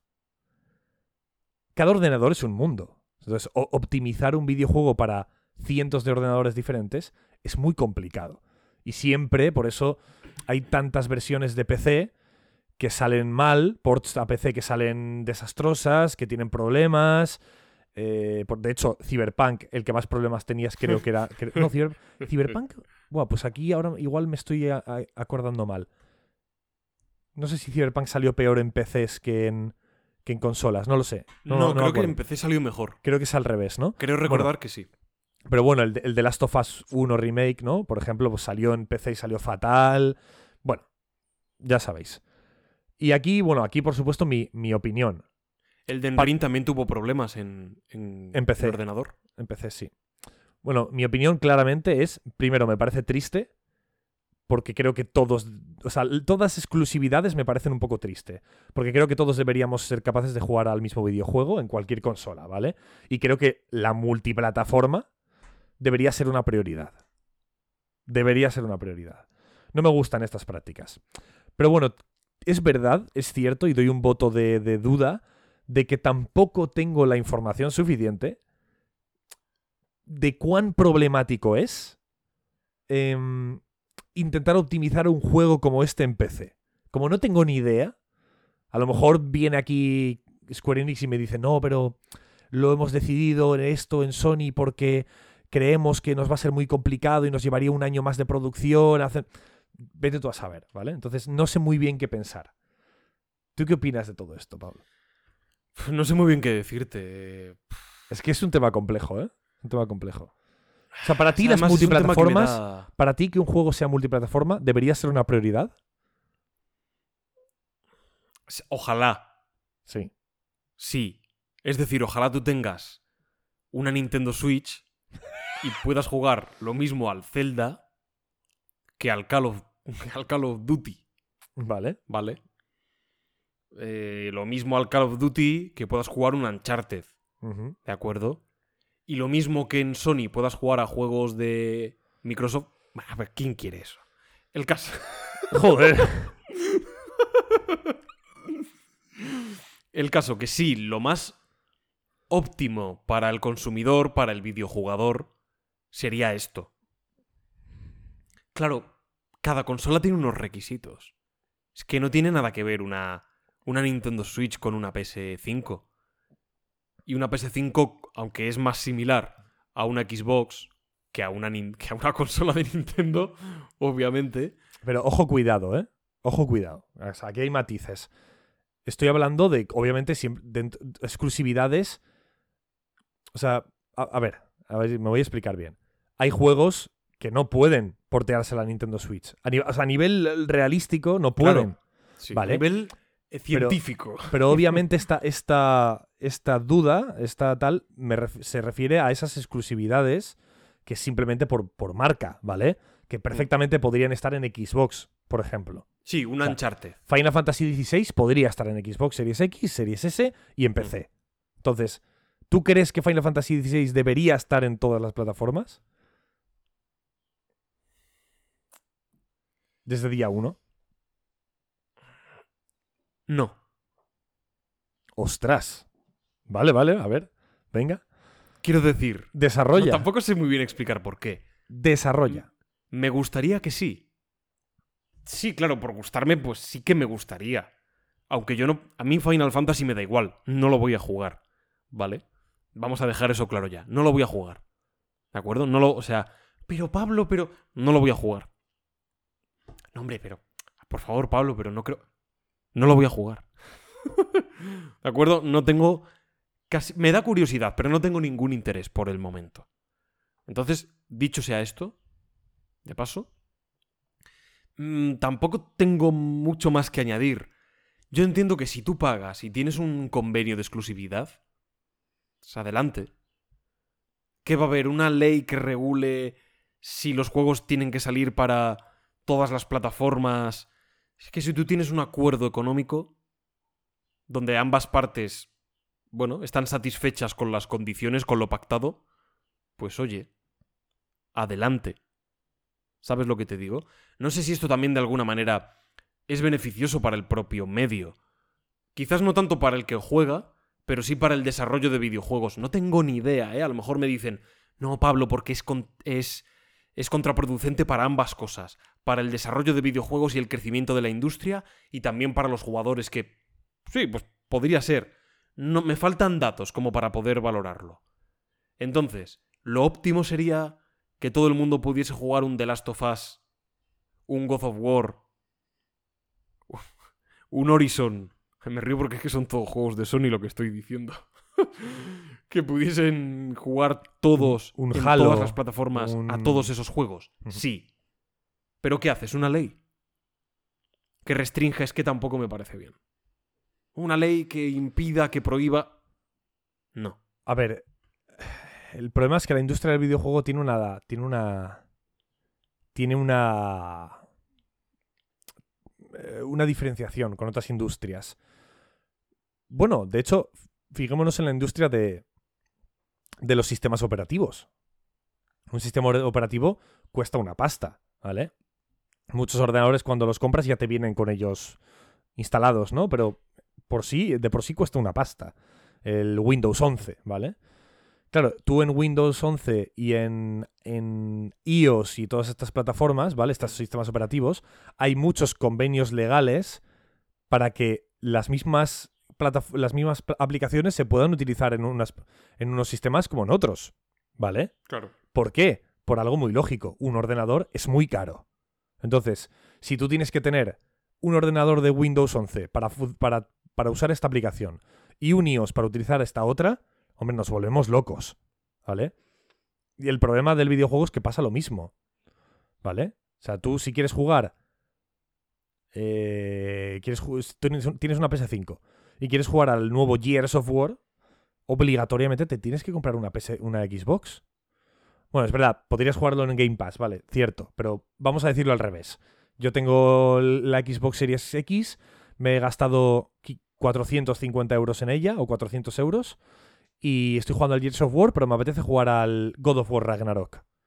Me tengo que gastar 550 euros en la PS5, obligatoriamente. El- ese es el problema, que la exclusividad en el videojuego cuesta más de 500 euros. ¿Entiendes lo que quiero decir? ¿no? Sí. Ah, Entiendo que tú, eh, como empresa, tú generas una marca. Yo tengo este contenido y esta tiene este otro. El problema es que hay un precio a pagar por el acceso a ese contenido. Y el precio a pagar es muy alto, es muy elevado. Es que entonces eh, que existan diferentes consolas deja de tener sentido. Claro, o sea. A ver, claro que deja. Y eso nos lleva a un monopolio. Estoy totalmente de acuerdo. Sí, sí, y no. eso tampoco me convence. Claro, no, no, no. Si estoy, si estoy muy de acuerdo contigo. O sea, hay, hay muchos, muchas aristas en este tema que son complicadas de meter para adentro, ¿no? En la bola y que quede todo muy sólido. Es, sobresalen, ¿no? Es como que metes una arista, clic, y sale otra por el otro lado. O sea, no hay, no hay manera de arreglarlo. O por lo menos no, no lo parece. Es verdad que si yo hago así, con este tema, aparece otro, otro, otra arista de la esfe- por del otro lado de la esfera, ¿no? Pero sí que es verdad que este problema está ahí. que es que yo, si quiero jugar ahora mismo a un juego de, de- de Xbox, tengo que pagarme alrededor de 500 euros. Es que es un, es, es un pastizal. O sea, el acceso al otro contenido es mucho. Entiendo que Netflix y HBO se diferencian. Porque Netflix tiene este contenido y HBO tiene este. Pero tú puedes dejar de pagar Netflix. O sea, tú puedes tener una, una tele Xiaomi, una tele, una tele Sony, una tele Samsung. Con cualquiera ves Netflix y ves HBO. Ese es el tema, ¿no? Entonces aquí está el, la- la- el problema de que, claro, en, en las consolas no es así. Es verdad que el ordenador empieza cada vez más a juntar todos los juegos. Sony empieza ya a meter sus juegos en PC. Tarda, tarda un año y pico así en meterlos. Entonces, pues sigue habiendo una exclusividad temporal. Pero no lo sé. A lo mejor tendríamos que pasarnos todos a PC o hacer una. Yo qué sé, ni no tengo ni idea. ¿eh? Y que simplemente cada, cada empresa funcione a través de sus. de sus plataformas online. ¿No? Es complicado. Es complicado. Pero bueno. Pablo, ¿sabes a dónde vamos, no? No, no creo. Sí, sí, sí, sí. No tienes ningún. no, no, No tienes ningún chirulo por ahí, ninguna. Es que chirula es. Mira, yo sí tengo, yo sí tengo. ¿Con qué pu- Espera un momento, ¿con qué puedo hacer yo más? Mira, Pablo. me voy a poner el reto, no me puedo levantar de aquí. Que ya tengo. Ya, pero es que yo también quiero tener algo mágico. ¿Quieres A tener ver. algo mágico? A ver, espera. ¿No tenías el. el... ¿No tienes un kazoo por ahí o algo? Tengo una movida a tope loca. A ver qué narices se trae. Estás rebuscando ahí debajo del piano. A ver, a ver, a ver, ¿qué traes? ¿Qué es eso? ¡Oh! Es lo que yo creo que es. Eso, para vuestro. Lo que trae Pablo ahora mismo, se utilizó en los viajes al pasado, creo, en algún viaje.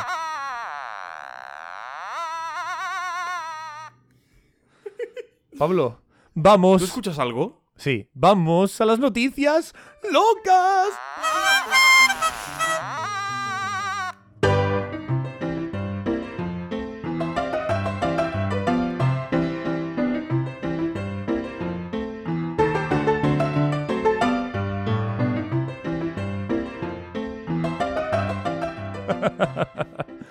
Qué locura, esto, el refugio del Sherpa es así. El refugio del ser pasa. Es, semos, semos así. Semos así. Pablo. Somos, somos diferentes. Yo tengo dos noticias, ¿vale? Y tú tienes una. Así que voy a empezar yo, luego dices la tuya y luego termino, ¿vale? Ok, De acuerdo. Pablo. ¿Cómo no? Las noticias locas siempre, siempre, o casi siempre, si se le menciona en este programa, Ubisoft. Qué deleite. Ubi- qué Ubisoft. gozo. Qué hermosura. Como usted por aquí de nuevo, ¿eh? Le tiendo la mano y, y nada, y ya está, y le, y- y le- y le doy un sopapo. Ubisoft.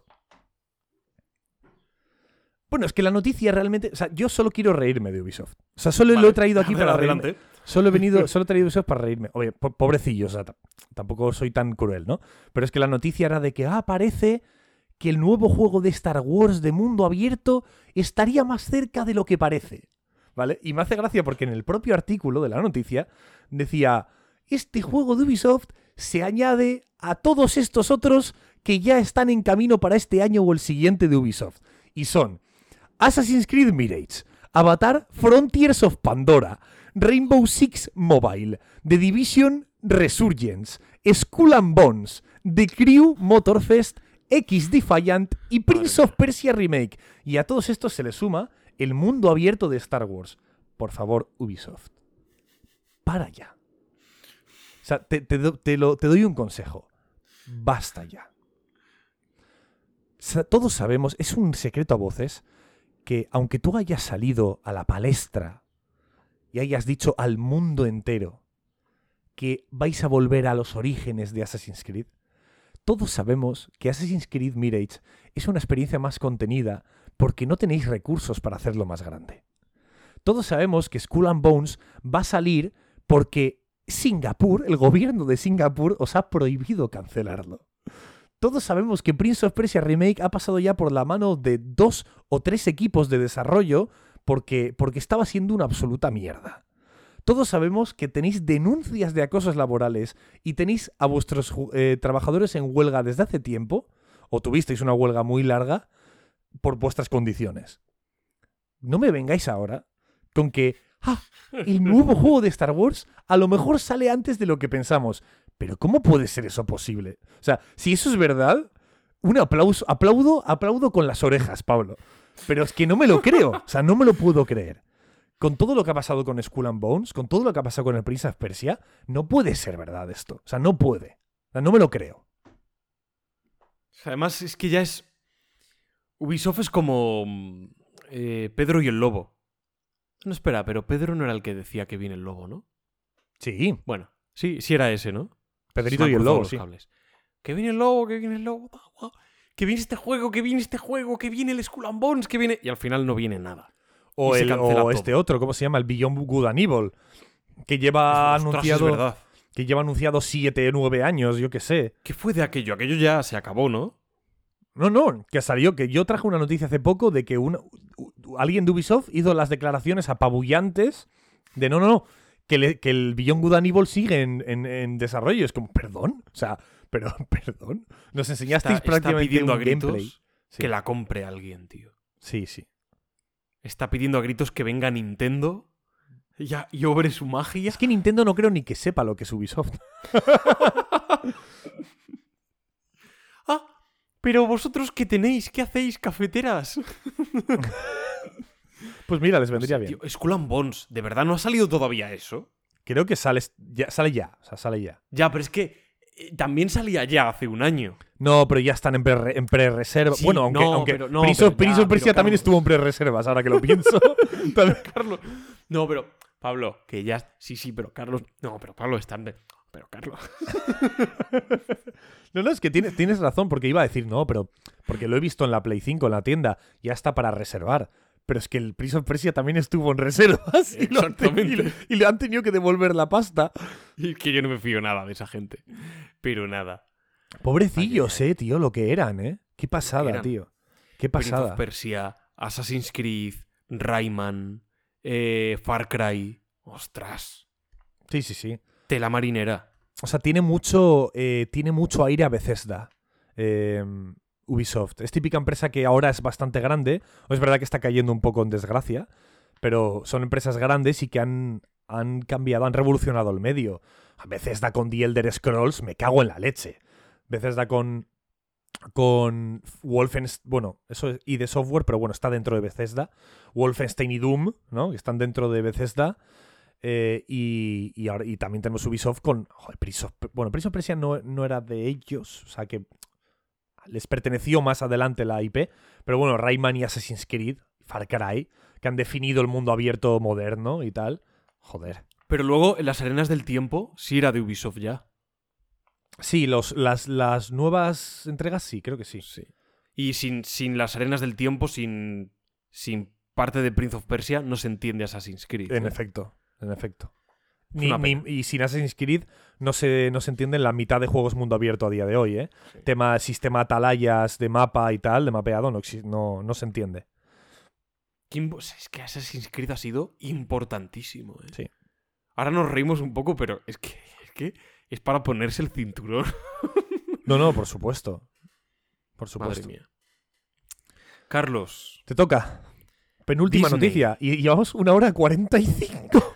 ¡Qué barbaridad! Antes, tengo, te- tengo que decir una cosa. Antes, Pablo ha dicho, hoy, hoy en vez de 14 noticias, traigo solo 6. Jaja. Yo creo que durará en total todo el campamento base, porque luego hay otra sección. Durará unas dos horitas. Ya llevamos hora 45 y no hemos ni terminado las noticias. Pero bueno, dale, Pablo. a ver, Disney, mano dura con su plataforma, Disney Plus. Supongo que te habrás enterado, Carlos, o te sonará, no lo sé. Pero es que Disney Plus ha perdido 4 millones de suscriptores. ¿Cómo? ¿Por que qué? ha perdido 4 millones de suscriptores. Vale, ¿por qué? No sé, porque los ha perdido. Vale, vale, los ha se- perdido. Se, Sin desuscribe. más, ok, los ha perdido. Por eso nadie ha escuchado de Mandalorian, porque había 4 millones de personas que estaban fuera de la plataforma. Es increíble, ¿eh? Entonces quiere integrar no solo varias plataformas en una sola para ahorrar dinero, sino que también, siguiendo esta línea, se ha planteado, no, bueno, no que sí, se ha planteado y lo va a llevar a cabo, eliminar algunas series de su catálogo. La que más ha llamado la atención es Willow. Sí, la serie Ostras. de Willow, Pero la que serie de además es- Willow que es, es propia. original de Disney. Claro, claro, claro. Claro, es, es una producción propia.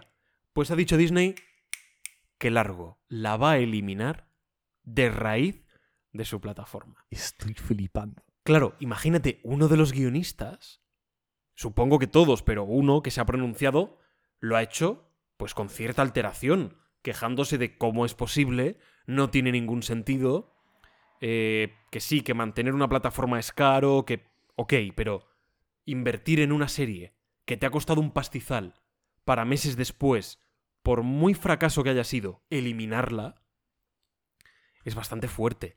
Él cree que Disney lo hace para evitar pagar a los guionistas el dinero que se les debería por reproducción. ¿De acuerdo? Además de los sueldos que cobras como trabajador, pues por tema de derechos de autor, por cada clic, por cada visita, pues se te remunera. Él entiende que Disney lo hace por esto, también te digo, no le veo mucho el sentido, porque si nadie ve la serie, pues tampoco hay tantos clics y por lo Claro, tanto no hay nada tanto que pagar, que pagar. es una cosa muy, muy llamativa. Y es verdad que Disney, en estos últimos meses, a ver, sin estar yéndose a la quiebra, ni muchísimo Si menos, esto, por Dios. si esto lo hace Nintendo, de alguna manera le sale bien. Exacto, es lo que quiero decir, que Disney, Sí. pese a que no se está yendo a la quiebra, ni muchísimo menos está en las antípodas de estar en la quiebra, pero sí es verdad que en estos últimos meses tiene una tendencia que sin conocer yo los números... Un poco autodestructiva. Sí, que tampoco parece excesivamente positiva. Las películas de Marvel no funcionan como antes, pese a que recaudan dinero. El universo Star Wars no ha cosechado los éxitos esperados con The Mandalorian tercera temporada. El nuevo universo Marvel, bueno, presenta determinadas incertidumbres en cuanto a su éxito potencial, el interés de la gente por los nuevos superhéroes. Y Lo que sí encima es una estas movida- cosas. Lo que sí es Mm. una movida es, son las, las películas live action. Es alucinante lo bien que funcionan. Sí, eso funciona como un disparo, Pero, macho. pero, pero no, no, no lo entiendo. O sea, no lo entiendo. como un tiro va eso. Pero no lo entiendo. O sea, la película del Rey León en live action es la película más taquillera de la historia de animación. ¿Cómo puede ser? O sea, no lo entiendo. ¿Qué cojo- Bueno, no, sin más. No sé. A ver, es que Disney. Disney a veces pasa por momentos de este tipo. Por rachas de este estilo. Entonces, yo creo que no es una tendencia negativa significativa. Creo que es un momento puntual en muy corto plazo.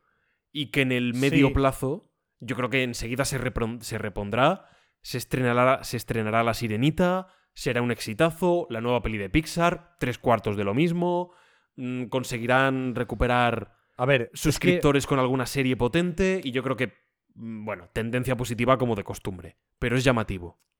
No, es llamativo, pero es que, claro, es tan difícil ver a, a una empresa como Disney caer, sobre todo por, por porque el modelo de negocio es muy como. es muy Pokémon. Porque tú puedes pensar en. Claro, el, el mayor. La mayor obra representativa de Pokémon es el videojuego, ¿no? El medio representativo de Pokémon es el videojuego.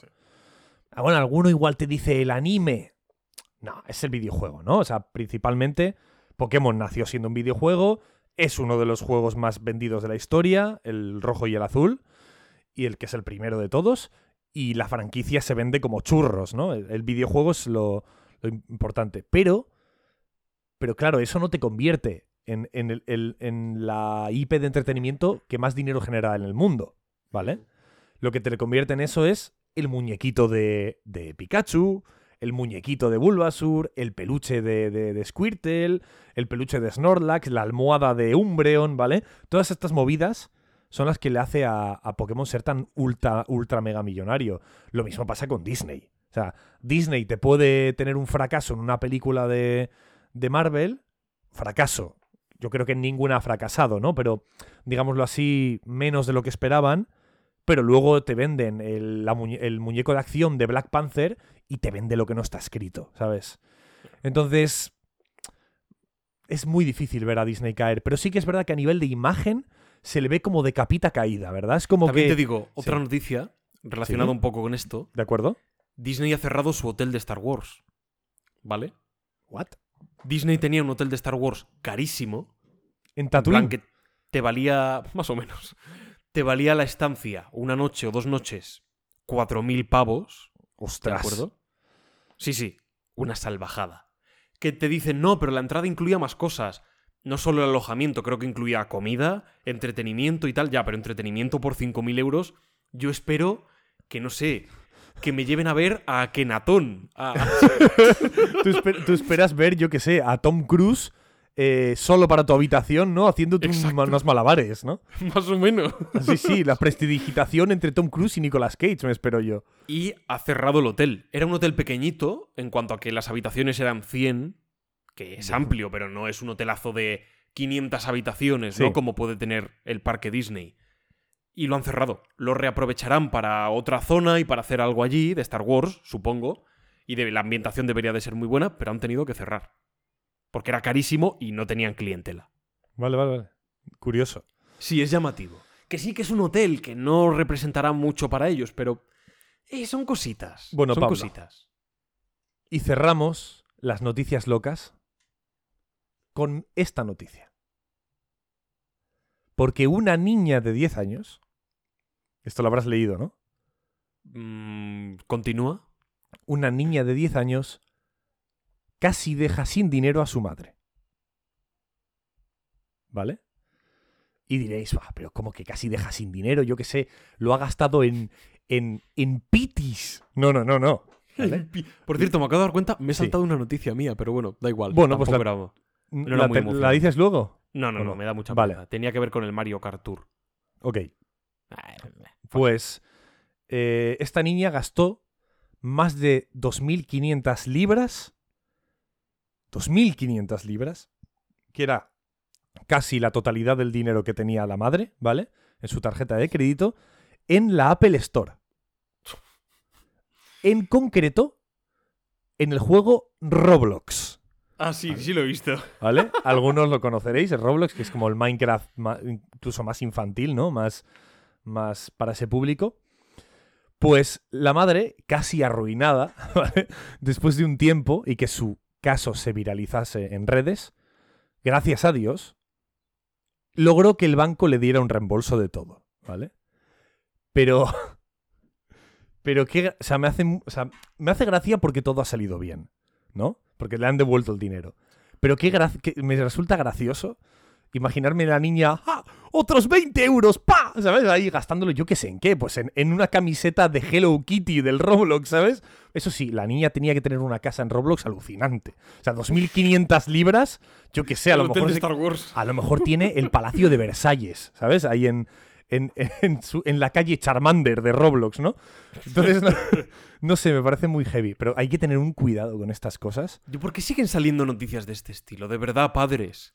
Poned un control parental. No, Eso es lo que le digo. Los, los de la empresa, los de Roblox, les- le ha recomendado eso. Pon Claro, un control es que, parental. joder, es que tiene tela. Ay, ay, ay, ay, ay. Qué movida. En fin, Charlie.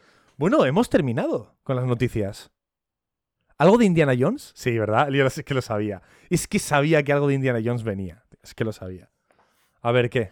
¿Qué hay de Indiana Jones? Como decías, Carlos. Sabía yo que iba a haber algo. A ver. Muchachos, agarraos a la vagoneta. Agarraos porque vienen 17 minutos. Agarraos a la. Uy, 17, 17 minutos dice. Eso para la intro. Tengo miedo ahora. Ahora tengo miedo. Agarraos a la vagoneta. Porque Molarram nos persigue. Belloc también anda detrás de nosotros. Lo mismo que Irina Spalkó. Y además, con la consabida traición de Donovan. A la espera de que todos ellos reciban el apoyo de Matt Mikkelsen, Boller, en el dial del destino. Así que, aferraos bien al caballo, como hace Indy, porque se vienen curvas, compañeros. A ver, Madre Carlos, del cielo. Madre del ¿qué está, cielo. ¿qué está sucediendo? ¿Tú, ¿Tú qué te olías? ¿Tú pensabas, "Ah, esto no puede ser, no puede ser que no diga nada? Por un segundo me he pensado de verdad que no ibas a decir nada de Indiana Jones y me había alegrado. Y ahora estoy bastante triste. A ver, ¿qué ha pasado? ¿Qué me he puesto en la cabeza para los del podcast? El sombrero Fedora. Exacto. Un Fedora. Carlos, ¿Qué ha sucedido esta última semana? Pues que todo el mundo dice que es una mierda de peli. no, no, no exactamente. Pero bueno. Bueno, no, no es verdad eso. ¿Qué ha ocurrido? Festival de Cannes. Ujú. Cannes, Cannes, cada uno lo dice de una manera. Creo que es Cannes. Canelones. O, ca- o canalones. O canelones. Sí. Muy bien. ¿Qué ha ocurrido? O que se ha estrenado Indiana Jones única y exclusivamente en el festival. ¿Vale? Para el común de los mortales, pues estará disponible el 30 de junio, dentro de un mesecito. Pero claro, ya ha habido unas primeras impresiones, unas primeras críticas, reacciones. Y hacía tiempo que no recordaba yo, ante un estreno tan grande, tan importante, puede que con alguna película pequeñita haya pasado, pero tampoco es que acumulen muchas críticas. Entonces, hacía tiempo que no recordaba un estreno con tantísima disparidad de opiniones y exceptuando algunas, porque veremos que no es tan exagerado, sí es muy marcado, pero no es tan exagerado como algunos titulares dicen, ¿de acuerdo? O sea, en parte es un poco mentira, pero sí que es verdad que ha habido una polarización bastante llamativa. O es una película bastante buena, incluso muy buena, o es una película bastante mala, con alguna crítica intermedia. Imagíname a mí, ahí en mi casa, mirando el reloj. Ah, son las nueve. Queda media horita para que finalice. Para que finalice el, la, la proyección. En media horita me meto en internet. Ah, ya son las 10 menos algo. Yo creo que ya habrán publicado. Y, me, y empiezo a ver críticas. De ¿Qué ha hecho, había, había alguna de antes del final de la proyección, ¿verdad? Había una que estaba subida a las 9 y la proyección acababa a las nueve y media. Y es como, perdona que, perdona que te digas, señor. ¿Sabes? O sea, hay que terminar de ver la peli. ¿De acuerdo? Bien. A ver. Antes de nada. Os voy a lanzar una pregunta. Carlos. Ah, todos yo, par- yo vosotros. participo en esto, vale. Tú part- por, por supuesto, estás como al Vale, margen. No, no, no, no, no. ¿Qué crees que dijeron de la última cruzada cuando se estrenó allá por 1989? Bueno, pero esto es, lo típico de siempre, tío. No, No, es que ya dijeron en su momento y luego fue Cuidado. increíble. Ah, Pablo, deja de. Deja, No, deja de. no. Basta ya de agarrarte a un clavo ardiendo. O sea. Aquí hay varias cosas. Una. Yéndonos al pasado. Pregunta, de hecho, pregunta Lobit que, que era muy mala con interrogación. ¿Cómo? Eh, supuestamente hay, hay críticas de o que era bastante mala o que era bastante buena. El Dial del Destino. No, no, no. No, no. Cuan- tú has preguntado qué crees que decían del- Ah. de, de- de la última cruzada. Y pregunta de que, que era muy mala. no muy mala, pero tuvo bastantes críticas negativas. De hecho, voy a leer algunas, ¿de acuerdo? He hecho, he ido, he hecho un viajecito al pasado para recopilar información cuando se estrenó. Bien, y es que, y me habré dejado críticas atrás, por supuesto, porque tampoco consisten en mencionar todas las críticas que hubo en, a lo largo y ancho de este mundo. He recopilado las que he ido viendo sobre la última cruzada. Eh, en un primer momento, lo que son las críticas anglosajonas, tuvo 10 críticas malas y 12 críticas buenas. Luego, cuando se estrenó en el resto del mundo, bueno, cuando salieron las críticas del resto del mundo, pues ya sí que es, se equilibra, más que se equilibra, más que equilibrarse, en, por ejemplo, en España o en Latinoamérica gustó mucho y las críticas buenas pues aumentaron. Hablaríamos, contando con las anglosajonas y con las críticas en castellano, hablaríamos de 12 críticas malas, 18 críticas buenas. ¿no? Un poquitín más de críticas buenas que de malas. Pero fíjate que hay cierto equilibrio, ¿eh? No te creas tú que voy a leer algunas de las críticas malas. De la De última acuerdo. cruzada, insisto. Nunca genera un sentimiento de maravilla y expectación. Mecánica y sin alma. Una secuencia de peleas bien fotografiada, aunque no tan bien editada. Una proyección aburrida. Ruidosa, brutal e infantil. Es una declaración de imbecilidad artística e inclusive moral. Algunos se columpian muchísimo, ¿eh? Curioso porque, joder, decir esto de cualquier película de Spielberg es complicado. Casi que de ¿eh? cualquier película en general. No, a ver, si me dices esto una película de Zack Snyder, yo te aplaudo con las orejas. Pero, pero de Spielberg, no sé. Claro, bueno, evidentemente sobra decir que, que la imbecilidad me parece la crítica esta. ¿De acuerdo? Mientras que las críticas positivas, eh, bueno, argumentaban lo siguiente. Es una de esas películas originales y entrañables, secuencias hilarantes, inusuales. La idea de Sean Connery como padre de, de Indiana luce demasiado exquisita para ser verdad. Connery y Ford, las dos personas vivas más divertidas que hay, juntos en la gran pantalla. Un hermoso producto pensado y desarrollado hasta el último detalle, con ningún otro propósito más que el de deleitar. Tampoco se sacaban mucha edad, ¿verdad? Harrison Ford y Sean Connery, ¿no? Creo que solo 10 años. Curiosamente, y parecen padre e hijo totalmente. Bueno, yo incluso, fíjate lo que te digo, con alguna crítica buena no coincido tampoco. No por no estar, o sea, que es de mis pelis favoritas, me parece la mejor película de aventuras de la historia del cine. Me parece una obra maestra. Y cuando digo que no coincido con las buenas, no es porque no me parezca buena. que acabo de dejarlo claro. Eh, digo en la manera de expresar algunas cosas. A mí esto de... eh, con ningún otro propósito que el de deleitar y tal. Esto que suena positivo, esto tiene como una vertiente de... Bueno, el género de aventuras, de fantasía, sí, qué, qué entretenido es. Me parece un poco condescendiente. Es un ¿Vale? poquito, sí. Em, Entonces a mí no me gusta mucho por muy buenas que puedan ser eh, algunas de estas críticas. Pero bueno, eso es para otro podcast, no para este. No entro ni siquiera en el Templo Maldito, que en su momento fue muy polémica, mientras que el Arca Perdida, la mayoría de críticas fueron muy buenas, de forma generalizada. Tuvo nominada a 10 Oscars, bueno. No hablamos de la calavera de cristal, ¿no? La Calavera de Cristal, simplemente voy a decir lo siguiente. Se estrenó en Cannes también. La mayoría de críticas fueron muy positivas. Ojo con esto. Y luego Pues es que- cuando pues se es que a lo mejor en cines, el Día del Destino es hasta peor que la cuarta. cuando se estrenó en cines pasó lo que pasó. Cuando los fans vieron la Calavera de Cristal. En Rotten Tomatoes, la Calavera de Cristal tiene un 77. ¿De acuerdo? El Dial del Destino creo que tiene un 50-51. Tenía un 33 cuando yo lo miré. No, ya ha subido. Ya, ya me imagino, me imagino. Cuidado, también es verdad eh, que hay que poner muchas cosas entre comillas. ¿eh? Hay que cogerlas Vale. con pinzas. En Rotten Tomatoes, La Última Cruzada tiene un 84 y en Metacritic tiene un 65. ¿Vale? O sea que, ¿a qué tenemos, a qué le prestamos atención? Es verdad que Rotten Tomatoes coge más reseñas que Metacritic. Pero ¿por qué? ¿Por qué una coge esto? ¿Por qué otra otro? Que eh, yo a los críticos y con esto me voy a pegar un tiro en el pie, o puede dar esa sensación.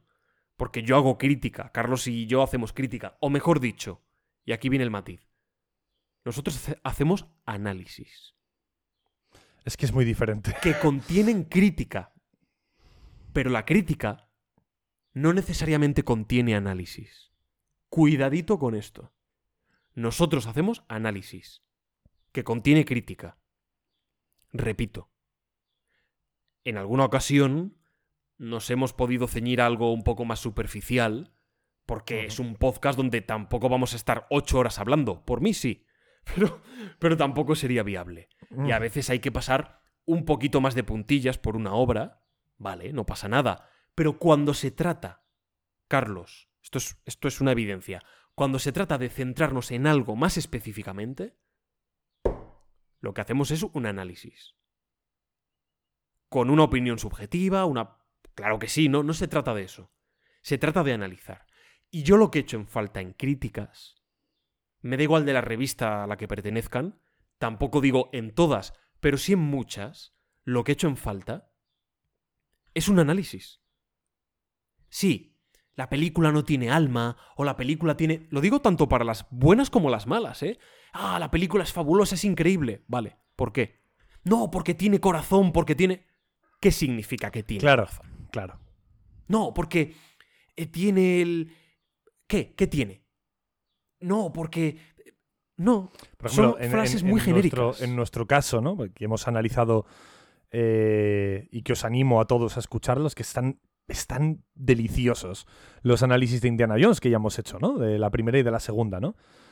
Eh, cuando analizamos cualquier escena, rollo la escena de los pinchos y los bichos, ¿vale? Por ejemplo, de, de- del templo maldito.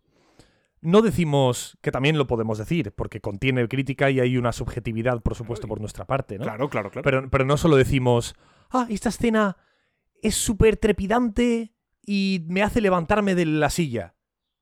Bueno, pero, pero, pero intenta desgranar por qué, ¿no?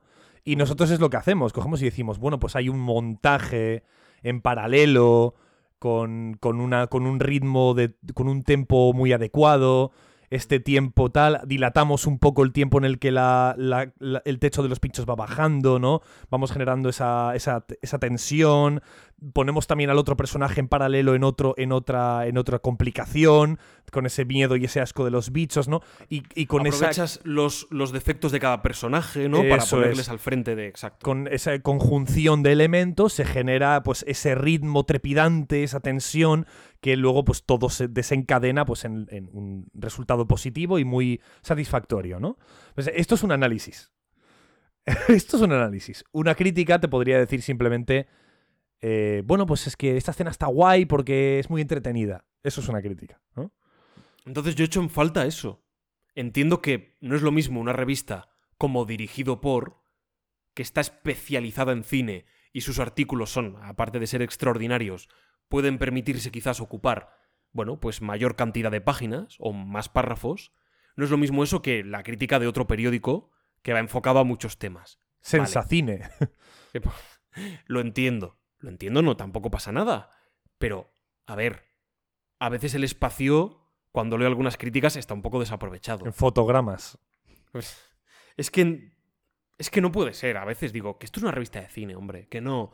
Que hay que ir un poquito más allá. No te digo destripar la película, pero. Hombre, háblame un poquitín de la parte estética, la fotografía, si ese montaje se aprovecha o no como en las antiguas, si. Y he leído alguna cosa así. Leí una cosa de televisión española, que la ponía bastante bien, hablaba bien de la peli, y destacaba alguna cosa de ritmo que dije, oye, mira, no hay mucho más, pero al menos alguna pieza del puzzle Me ha dicho algo, ¿no? me ha dicho algo de este puzzle analítico del que solo hay algunos retazos. Pues al menos tengo algo. Bien. Dicho esto, y después de haber puesto un poco en tela de juicio. Ah, que esto era la intro. Esto es la intro. Llevas 15 minutos de intro, ¿eh? Sí, pero bueno, ahora viene la parte de verdad. A ver, esto ya forma parte de la sección, pero ahora viene lo gordo. Después de haber puesto un poco en tela de juicio lo que son las críticas, a veces carentes de análisis, Sí. paso a leer, para templar los ánimos, paso a leer algunas críticas malas y positivas del Dial del Destino. ¿Vale? No las voy a leer enteras, ¿vale? He he hecho un par de líneas simplemente. Para que os hagáis una idea. He recopilado 1, 2, 3, 4, 5, 6, 7, 8, 9 y 10 positivas y negativas 1, 2, 3, 4, 5, 6, 7 y 8 negativas. Joder. Está muy parejo. Sí. Me, di- me diréis, ¿te has olvidado de una crítica mala de aquí? ¿Te has olvidado de otra crítica buena de...? Sí, pero he intentado coger un poco todo lo que he encontrado, ¿de acuerdo? Que fuese más o menos relevante, tanto en castellano como en inglés. Había incluso, no la he metido, pero había una crítica muy buena de un periódico italiano que le ponía un 4,5 sobre 5. Eh, o ¿Hasta sea dónde te has metido tú en internet, Pablo? O sea, Fliparías, Carlos. ¿qué, qué movida, o sea, no quiero ni saberlo. Te has encontrado, has entrado hasta en la deep web, yo creo, ¿eh? Sí, más o menos. He descargado el, la- el- el buscador este de la cebolla, ¿sabes? Voy a empezar con las malas. Bien. The Hollywood Reporter dice un capítulo final corto en emoción y diversión. Bueno, así como un poco el concepto general de, de todo. Dice más cosas, pero no, no voy a leerlo entero. Sí. Telegraph. El Telegraph dice, Harrison Ford lo da todo. Pero las tres películas originales eran apasionantes, mientras que la quinta carece de chispa. La acción es genérica y se escenifica de forma torpe. Una falsificación. Ah, Se va calentando a medida que escribe. Vale. En IndieWire dicen Indiana Jones y el Dial del Destino no, no solo es casi una completa pérdida de tiempo, también es un elaborado recordatorio de que es mejor deja- dejar algunas reliquias en el lugar y tiempo al que pertenecen. Esta es de las más duras. Ostras. En Variety dicen, es una pieza de tontería nostálgica, diligentemente ansiosa, pero en última instancia bastante triste. Es una frase que me despista un poco, pero Sí, es un poco curiosa. no sé. Es confusa. Irish Times. Nadie con... Esta también es de las más duras. Nadie con dos dedos de frente comparará esta Indiana Jones de forma favorable con respecto a las, tres... a las primeras tres películas. Existe la sensación de que es un proyecto que se esfuerza por soportar el peso de su historia. Curiosamente, le da un 3 sobre 5, que para lo que ha dicho no está tan mal. El periódico. Se ve lastrada por un puñado de secuencias de acción aparatosas, pero no especialmente inspiradas, personajes secundarios nada memorables y un exceso de efectos digitales. El mundo, que el mundo no hablaba bien de ella, de hecho la crítica del mundo, eh, pese a que está sobre, un poco sobrecargada de un análisis pseudofilosófico, que no está mal, me falta la parte cinematográfica, pero es de las que más me han gustado. Aunque sea negativa, a nivel de crítica, eh, es, es una redacción bastante, y bastante buena y con ideas interesantes. Y dice el mundo. Se debate entre la duda de apelar a la nostalgia del espectador viejo o llamar la atención del nuevo público de superhéroes. Entre la espectacularidad y la pérdida de alma. Se le perdona todo por su más que brillante desenlace. Bueno, Todo el mundo coincide que el desenlace es pelotudo, ¿eh? casi todo el mundo dice que el desenlace es, es bastante loco, pero que debe de ser la, la rehostia, así de claro. Muchos dicen esto, que es muy bueno. Vale. Habrá que verla. Y la BBC, que también, Carlos, quiero que me aclares esto porque yo no entiendo la, el titular de la ABC. Vale, yo te lo aclaro porque lo he escrito yo. Venga. Eh, perdón, ABC no, BBC, ¿eh? Sí, sí, BBC. No es un desastre, es un añadido respetable y competente. Pero un desastre habría merecido más la pena. Oye, pues me mola, la, me mola el comentario, ¿eh? Yo he leído el artículo entero, no lo entiendo, ¿vale? O sea, no lo sé, no me queda. no me yo, queda creo que es, yo creo que es humor inglés. Es, Es la BBC al que final. no lo entendamos. Yo lo entiendo Como como, el una broma. que es una cosa que no, no acabamos de pillar. Como el balconing. Es posible, esté ahí en un, en un término similar. No, yo entiendo, o sea, yo entiendo que, que eso, que, que se refiere a que a que quizás le hubiese sido más divertido, ¿no? Una- una- un desastre Sí, total, puede ¿no? ser. Y tal. Bueno, Puede ser. Bueno, lo, habrá escrito, lo, habrá- lo habrán escrito los Monty Python. Eh, y en las positivas, con algunas Ojalá. positivas, vas a flipar. vale, Vas a flipar. vale. Dicen desde el país. Ford se despide de Indiana Jones con la dignidad que se merece. Film que brinda una honrosa despedida al héroe, en un final muy hábil que nos recuerda que el traje del héroe de Indy siempre fueron sus cicatrices. Deadline. Deadline dice, repleta de acción y nostalgia. Es divertida, alocada y funciona. Total Film. Un viaje emocionante, con Harrison Ford en plena forma, la última batalla de Indy es una mezcla muy satisfactoria de acción, humor y emoción. Slash Film. Un reencuentro increíblemente divertido, 8 sobre 10, llena de acción y emoción, una hermosa conquista final. A ver, vemos que todas están... Luego voy a puntualizar algunas cosas, ¿vale? Para rematar, pero bueno. Continuando con lo, con lo positivo. Empire. Desde Empire dicen... Para, para esta primera entrega, sin Steven Spielberg, todos los sellos distintivos de la serie están ahí como se espera que estén, cuidadosamente preservados como tesoros arqueológicos. Un adiós apropiado para el ladrón de tumbas favorito del cine. Bueno, tampoco dice mucho más. Time Out. Extrañamente, la vis cómica de este par, refiriéndose a Philly Waller-Bridge y Harrison Ford, se queda en poco, y las coñas de la película algunas no acaban de funcionar. Sin embargo, es la aventura que todo el mundo espera de una película de Indiana Jones, y eso es lo que ofrece, abriendo la vieja caja de trucos y reinterpretándolos uno a uno con cuidado y respeto. Me ha extrañado lo de Phoebe Waller-Bridge y Harrison Ford, porque si algo he leído, incluso en algunas críticas malas, es que el dúo que hacen debe ser genial. En plan que los dos están súper bien y hay mucha química. Entonces, bueno, me ha llamado la atención dentro de las positivas. Fotogramas.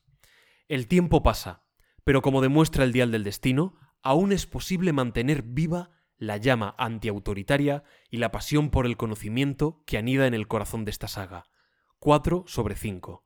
Lo mejor, el romántico, matemático e histórico tercer acto de la película.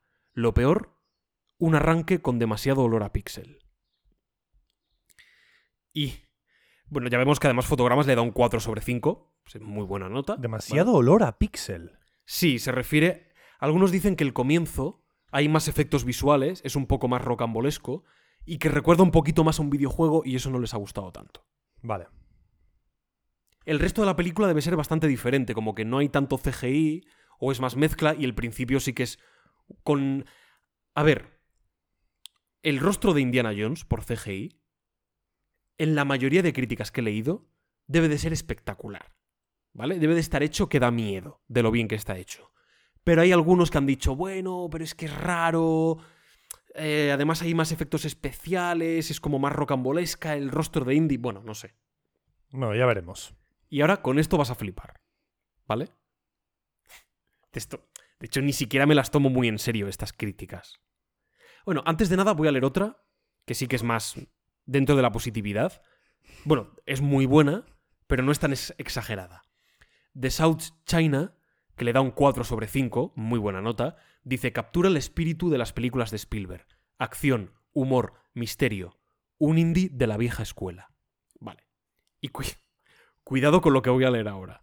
Porque estos deben haber visto la mejor película de la historia, ¿de acuerdo? Vale. Dicen desde la voz de Galicia. Me he suscrito a la voz de Galicia, he pagado 2 euros para leer este artículo. Joder, Pablo, tienes un problema, ¿eh? Dice- Buah. Dicen desde la voz de Galicia. El film de Mangol, estrenado en Cannes, alcanza los niveles del mejor Spielberg.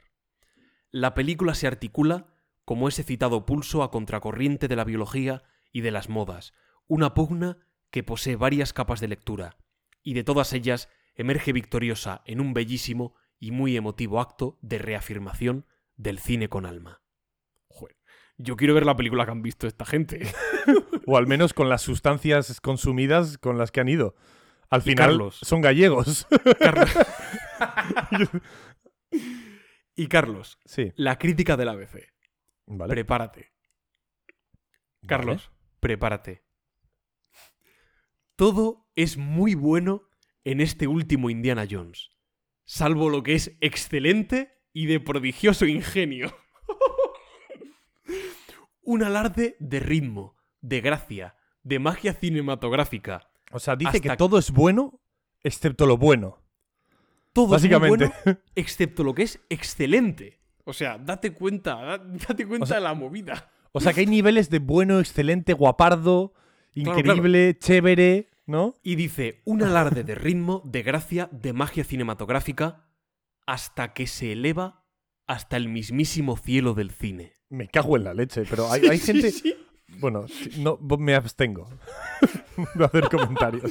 A ver, yo, las críticas El del mundo, tipo- Pablo, el mundo, no el diario, sino el planeta Tierra.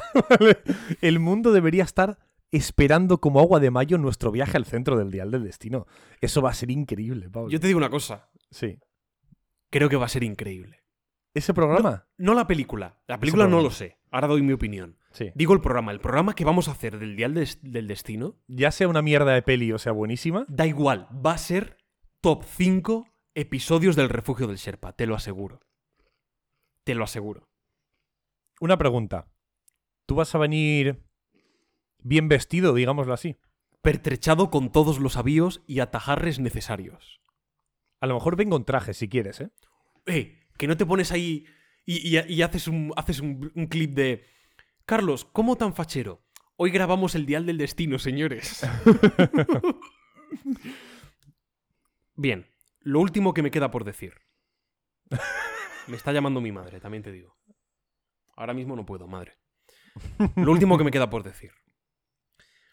Las críticas del tipo una absoluta pérdida de tiempo, no me las creo. De igual manera que, por muy bonitas que sean, tampoco me creo que todo es muy bueno, excepto lo que es excelente y bautizado por Jesucristo, que le ha Mira, faltado decir al de la Comenta, comenta, Cha- comenta Chambas, creo que es por lo de me está llamando mi madre. Dice, claro, es la hora de la merienda.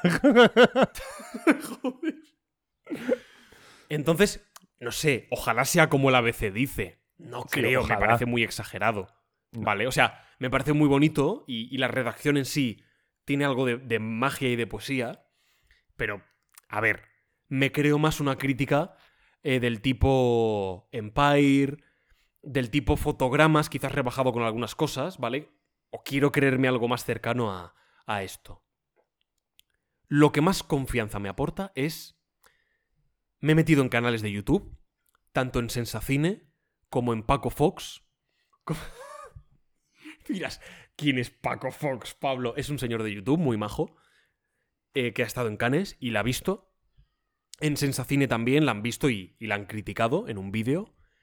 Y además hay un canal de YouTube que es Stock de Ferry, que habla sobre Indiana Jones. Es casi especializado en Indiana Jones. A veces hablan de Tintín, de otras sagas de Oh. aventuras. Ton, ton. Son muy fans de la aventura, ¿vale? Y especialmente, insisto, de indie. Y también ha recopilado algunas noticias.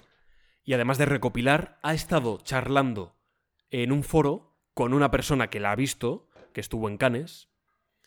¡Oh, qué bonito el coche! Carlos me está mostrando un coche que tiene de Tintín, una réplica. Tan, tan. Qué bonito. Ton, ton. Y ha estado hablando con una persona en inglés en uno de estos foros y bueno, ha visto su reseña y le ha hecho algunas preguntas. Y quiero hablar de esto. Mira, desde Sensacine han dicho que la película está bastante bien, que no es como las tres primeras, que tampoco pasa nada, pero que no es como las tres primeras, Ajá. Que es mucho mejor que la calavera de cristal, eh, que se lo pasaron muy bien, la acción es muy divertida, la parte del rostro de CGI dijeron que espectacular, que no tiene las cosas que no gustaron de, de la calavera de cristal, que a lo mejor no es tan sorprendente, que tiene una estructura un poco más, bueno, menos original, debe de parecerse un poco a, a la última cruzada en algunas cosas.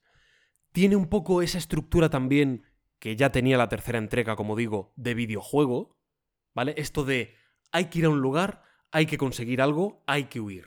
Hay que ir a otro lugar, hay que conseguir algo, hay que huir. La última cruzada es un poco así, y esta debe de ser en esa misma línea, ¿vale? Pablo, Dime. para ti, o sea, un poco eh, comento las preguntas que ponen en el chat. Sí. Para ti, ¿cuál es la mejor página de crítica que tiene mejores opiniones? O las mejores. A ver, para mí la mejor revista de cine es dirigido por. ¿Vale? Mm, es muy especializada, eso sí. Pero a nivel de notas, por ejemplo, Adentro, Film Affinity. Film Affinity. Para mí, la, mi referencia en cuanto a puntuación, en cuanto a numerología, mm, con la que más coincido es con Film Affinity. Con matices, por supuesto, pero sí, yo es la que. A mí MDB no me termina de convencer. en No, no, a mí MDB tampoco me convence nunca. No sé. Yo, yo- yo no es la que más utilizo, IMDB, pero porque como aplicación funciona muy bien. Es una aplicación muy buena que, que te dice te dice todos los actores, el reparto de una forma muy sencilla, está todo muy bien puesto, todo muy bien puestito, pero su, en sus críticas no me fío mucho. tampoco. ¿Sabes que han actualizado Film Affinity? Y ahora aparecen las fotos de los actores, te aparece toda la filmografía, te Ah, o sea, aparecen que han- detalles. y, hay- y tiene aplicación móvil y tal. No he mirado si tiene aplicación. Claro, es que es que IMDB está muy actualizado, ¿no? Es como Sí. muy, muy moderna. Por eso la utilizo Eso es yo verdad. mucho. Pero a nivel de crítica no, no me gusta. ¿Qué pasa aparte de esto? ¿Qué más cosas decían? Eh, Paco Fox, ¿vale? Que además el tío se expresa muy bien, es muy majo, eh, muy desenfadado. Él la ha visto, dice que la ha disfrutado muchísimo. Con los amigos que fue también les había gustado mucho. Insiste en que no es comparable a las tres primeras. Dice, no pasa nada, pero la película está bien, está muy chula, es muy divertida. Y, le- y os va a gustar cuando se estrene. Eh, A él se lo ha pasado muy bien. Lo que menos le ha gustado es no ha dicho muchas cosas malas, curiosamente. Lo que, lo que decía es, la estructura es muy básica, excepto el final. Sí destacan que el final debe tener ideas muy chulas, debe de ser muy alocado, en el mejor sentido para ellos, y debe ser, debe ser un final también muy romántico, muy tierno, con una mirada eh, como podríamos encontrar en la tercera película, ¿vale? Mucho más humana hacia el personaje de Indy. A ver, alocado ya sabemos por qué es. ¿Vale? Ya lo, lo hemos hablado en otros episodios. Va a haber Estoy un seguro, viaje. eh, ya, pero estoy seguro que va a haber más. O sea, no, no se va a quedar ahí. No si, todo el mundo está, si todo el mundo está flipándolo tanto, Pablo, estoy seguro que hay mucho más. Que creo que no es solo eso. Yo, por lo que he visto en algunas críticas, decían. Ya sabéis lo que pasa al final, muchos lo sabréis, no lo digo por si acaso, pero, pero bueno, pasa una cosa que ya sabemos y que tampoco. O sea, no han hecho ni siquiera hincapié, como que no les ha sorprendido. Entonces, yo creo que se trata de eso, que algunos críticos no sabrían ni, ni, ni de qué iba Indiana Jones. La nueva, ¿sabes? Yo creo. Bueno. No sé, Lo digo yo creo porque que va a haber más. Va a haber más que lo Esas que reviews crees. que he visto en vídeo hacían hincapié en que no, en que pasa lo que pasa. Y que está muy bien, que es. De pronto parece que va a acabar la película. Dicen, parece que la película acaba. Y dices, uy, qué raro que acabe así. Y no, quedan como 20 minutos de una locura que es genial, que es una locura. Y tiene que ser lo que ya sabemos. Vale. Yo creo, ¿eh? Yo creo. Lo Bueno, veremos, ¿cuánto- me parece cuánto- cuál- interesante. qué, qué más nos queda de Indiana Jones? Bien, para. Llevamos con esto casi media hora, ¿eh? Ll- Llevas casi media hora. Bueno, pero tú también estás diciendo cositas. Sí, sí, muchas. sí. Pero Carlos. Perdóname. ¿Te sientes mal? Es que, a ver, te quiero decir que llevas media hora hablando de Indiana Jones, de las críticas. Pero te parece mal. Pero, Me hace mucha gracia. O sea, no sé, igual que en el chat a la gente también le está haciendo gracia. pero ¿qué dice la gente? La gente se ha ido ya. X- XD, por ejemplo. No, pero ¿qué dice? Pero la, la peña está aburrida. No lo sé, no tengo ni idea. No Pregunta a la gente. No creo. No, ¿qué- cómo- Gente, no ¿estáis creo aburridos? Pero ahora hay un XD. El refugio de Indiana Jones, dicen por aquí. Para finalizar, sé que he dicho esto hace, hace 10 minutos. Que igual, igual se piensan aquí en el chat o- en los comentarios que, que- que de verdad estoy molesto con Pablo. ¿eh? O sea, en, pa- en- en parte le vacilo, ¿sabes? Es como, hostia, Pablo, llevas 30, hor- 30 horas aquí. Bueno, ya para concluir de verdad, mm, las, las videocríticas hablaban muy bien del deepfake. Uno decía, esto es muy curioso, que en algunos momentos se parece a Indiana Jones y el destino de la Atlántida, que es Vale. un videojuego, el videojuego, más famoso sí. que hay de indie. Y dicen además que es de las mejores aventuras gráficas de la historia. Yo lo he jugado y es, es genial, es un juegazo. Dice que incluso se parece en algunas cosas al destino de la Atlántida. Que él cree Vale. que algunas de estas cosas la han hecho a propósito. Porque muchos fans pedían que se hiciese una película de este videojuego. Y él cree que precisamente han metido elementos como para un poco... Si hiciésemos un- una adaptación, sería así. ¿Sabes? Entonces, bueno, está, es, es curioso. Es curioso esa, esa idea. Lo decía en, en un sentido positivo. Aquí te dicen, Pablo, que tranquilo, que no, que da gusto escucharte hablar del tema que te apasiona. O sea que Vale, bien, bien, bien. Ya aún así, ya digo que... que yo no lo, yo no lo comparto, pero adelante. Y lo que más destacaban era lo de Phoebe Waller-Bridge, Vale. junto sí, con Waller Harrison. Ford. Mm, Matt Mikkelsen en el papel de malo. Que está bien, ¿no? Algunos dicen que es el mejor villano de la saga. También te digo, solo por ser Matt Mikkelsen ya es el mejor villano de la Sí, saga. posiblemente solo por eso Sí, ya sea el o sea, mejor villano. Si es Matt Mikkelsen haciendo de Matt Mikkelsen, ya es el mejor villano de la saga. Ya está. Hablan de que es una película con Aunque guiños, bueno, con- Molarram se hace el gusanito en el suelo y se escapa, ¿eh? O sea, también tiene, tiene cierto flow. Pero bueno. Decían que... eh, bueno, destacaban eso. Es que se me ha ido de la mente lo que iba a decir. a ver, lo de Phoebe Waller-Bridge, tal... Que Lo Matt funciona bastante bien, que... Que a lo mejor hay algunas bromas que no son tan divertidas como en las otras, pero que, que, que funciona bastante guay. Que el Matt Mikkelsen, la leche, sí. Eh, Matt Mikkelsen. eh, Hablaban de que la primera escena es espectacular. Vale. Debe La ser intro. bastante increíble. Hay gente a la que le ha, gula- le ha molado mucho. En plan, que aunque tenga una estética un poco más de videojuego, con algunos efectos especiales más, un poco más digital, que aún así debe de lucir súper bien y la acción es súper divertida, 20 minutos a lo loco. Hablaban muy bien de eso. Tío, gente, gente, yo, yo os digo que si es capaz de, de cinco críticas guarras que han salido para ahí, es capaz de, todavía no ha terminado, ¿eh? De estar 35 minutos hablando. O sea, no vengáis a escuchar el podcast del Dial del Destino. Porque te, te juro que es muy posible, y es la yo creo que es la única vez que he tenido esta sensación, es muy posible que ese podcast empiece conmigo y acabe él solo al de 6 horas o 7. ¿Lo crees de es- verdad? creo, o sea, es la primera vez que he sentido esa posibilidad. O sea, es posible que nos den las- la una de la mañana y yo te diga, Pablo, yo me tengo que ir ya, que mañana trabajo. Y tú, vale, vale, yo ya sigo. Ya, ya terminaré cuando, cuando yo quiera. Y, y- y eso dure siete horas. De verdad que siento que eso puede pasar. Y queda otra sección ahora mismo. Sí, sí, sí. Dos horas y media de un, de un- de un podcast que tú dijiste que iba a durar hora y media. Lo último. Lo último. Sí, sí, sí. Es lo Hablaban último de ya. que pasa una cosa, no lo de... Bueno, debe haber algunos cameos interesantes, Tapón. curiosos, nostálgicos. Dicen que la película tiene nostalgia, ¿vale? O sea, hay Tapón. referencias, tiene nostalgia, pero han dicho ¡Ah! que está muy Mucho bien. divertido. Que no es, que no es un fanservice. Dicen, no, dicen, no llega a caer en el fanservice. Los guiños que tiene eh, están bien, no molestan para nada la trama y se aprovechan para que sean como momentos muy entrañables, al parecer. O sea que debe de estar, debe de estar guay dentro de su cuota de, de nostalgia. Y respecto al tema de las físicas, que algunos se han quejado de, es que esto físicamente es imposible, ya lo hablaremos con la calavera de cristal. Yo estoy muy a tope con la escena del frigorífico, eso para empezar. Sí, Me mola un montón, me parece súper icónica. sí. Y luego, dicen que no hay nada parecido a lo del frigorífico. Que hay, ocurre una cosa al principio, no, no han dicho qué, o sea, no, no decían spoiler, decían, ocurre algo para escapar de un sitio que ocurre una cosa que dices, ostras, como que sorprende, ¿no? Como que es en plan, ¡buah! Eso es posible, ¿sabes? Pero que ni siquiera es lo del frigorífico. Que no hay nada en ese sentido tan, tan alocado, ni muchísimo menos. Ni es Fast and Furious, ni es. No. Que es una especie de película clásica, siguiendo la lógica de Indiana Jones, pero un poquito más espectacular. Adecuado, pues bueno, pues a. también a los tiempos modernos y lo que se puede hacer. Ya está. Bueno, 40 minutos después. No, hombre, 40 tampoco, pero que hemos No, que no, no. 30 y... Ha empezado en el 1.55, ¿eh? Que lo he, O sea, lo he peor- apuntado en mi Lo mente. peor es que lo habrás cronometrado de verdad. Sí, sí, llevas 40 O sea, minutos hablando tú solito. Un momento, ¿me estás diciendo que llevo 10, 20? No puede ser.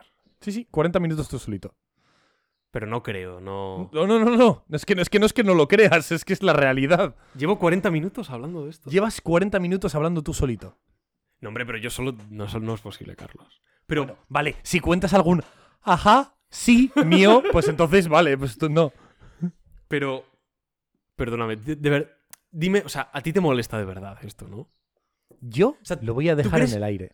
¿Tú crees que he acaparado demasiados minutos para esto? O sea, ¿tú Pero crees que- que es contraproducente? Mira, Pablo, yo mañana me voy del podcast. no, joder.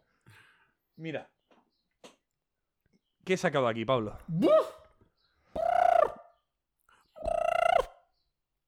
¿Qué he sacado aquí? Has sacado. Además, me gusta, me gusta el comentario de FP que dice, se viene podcast de 8 horas. Pues Pablo y yo en algún momento hemos pensado que algún día igual hacemos un, un 24 horas... Yo creo que para la Sí. tercera temporada. Sí, Yo me lo plantearía. Yo también, me plantearía un 24 horas o... Igual no 24, pero igual 15 o algo así, ¿sabes? Sí, pod- podría ser, ¿eh? Yo no lo veo descabellado. No, puede estar bien. Porque claro, un podcast no es lo mismo que un, que un gameplay, ¿no? O sea, si tú haces un directo de 24 horas, puedes estar jugando a diferentes cosas, es más dinámico, ¿no? Un Exactamente. podcast es más complicado, a lo mejor 24 horas es demasiado. Pero 15 horitas podríamos intentarlo. Estoy aquí con mucho movimiento, igual estáis escuchando a través de mi micro mucho movimiento porque estoy cogiendo una caja grande, ¿vale? Estoy sacando contenido que hay dentro. Porque eh, después de un año y medio, después de año y medio de Eh, Perdona, sequía... te de voy a este- cortar solo esto, ¿vale? Vale, a es ver si más quieres Indiana Jones. Se me están ocurriendo cosas para un 15 horas, tío.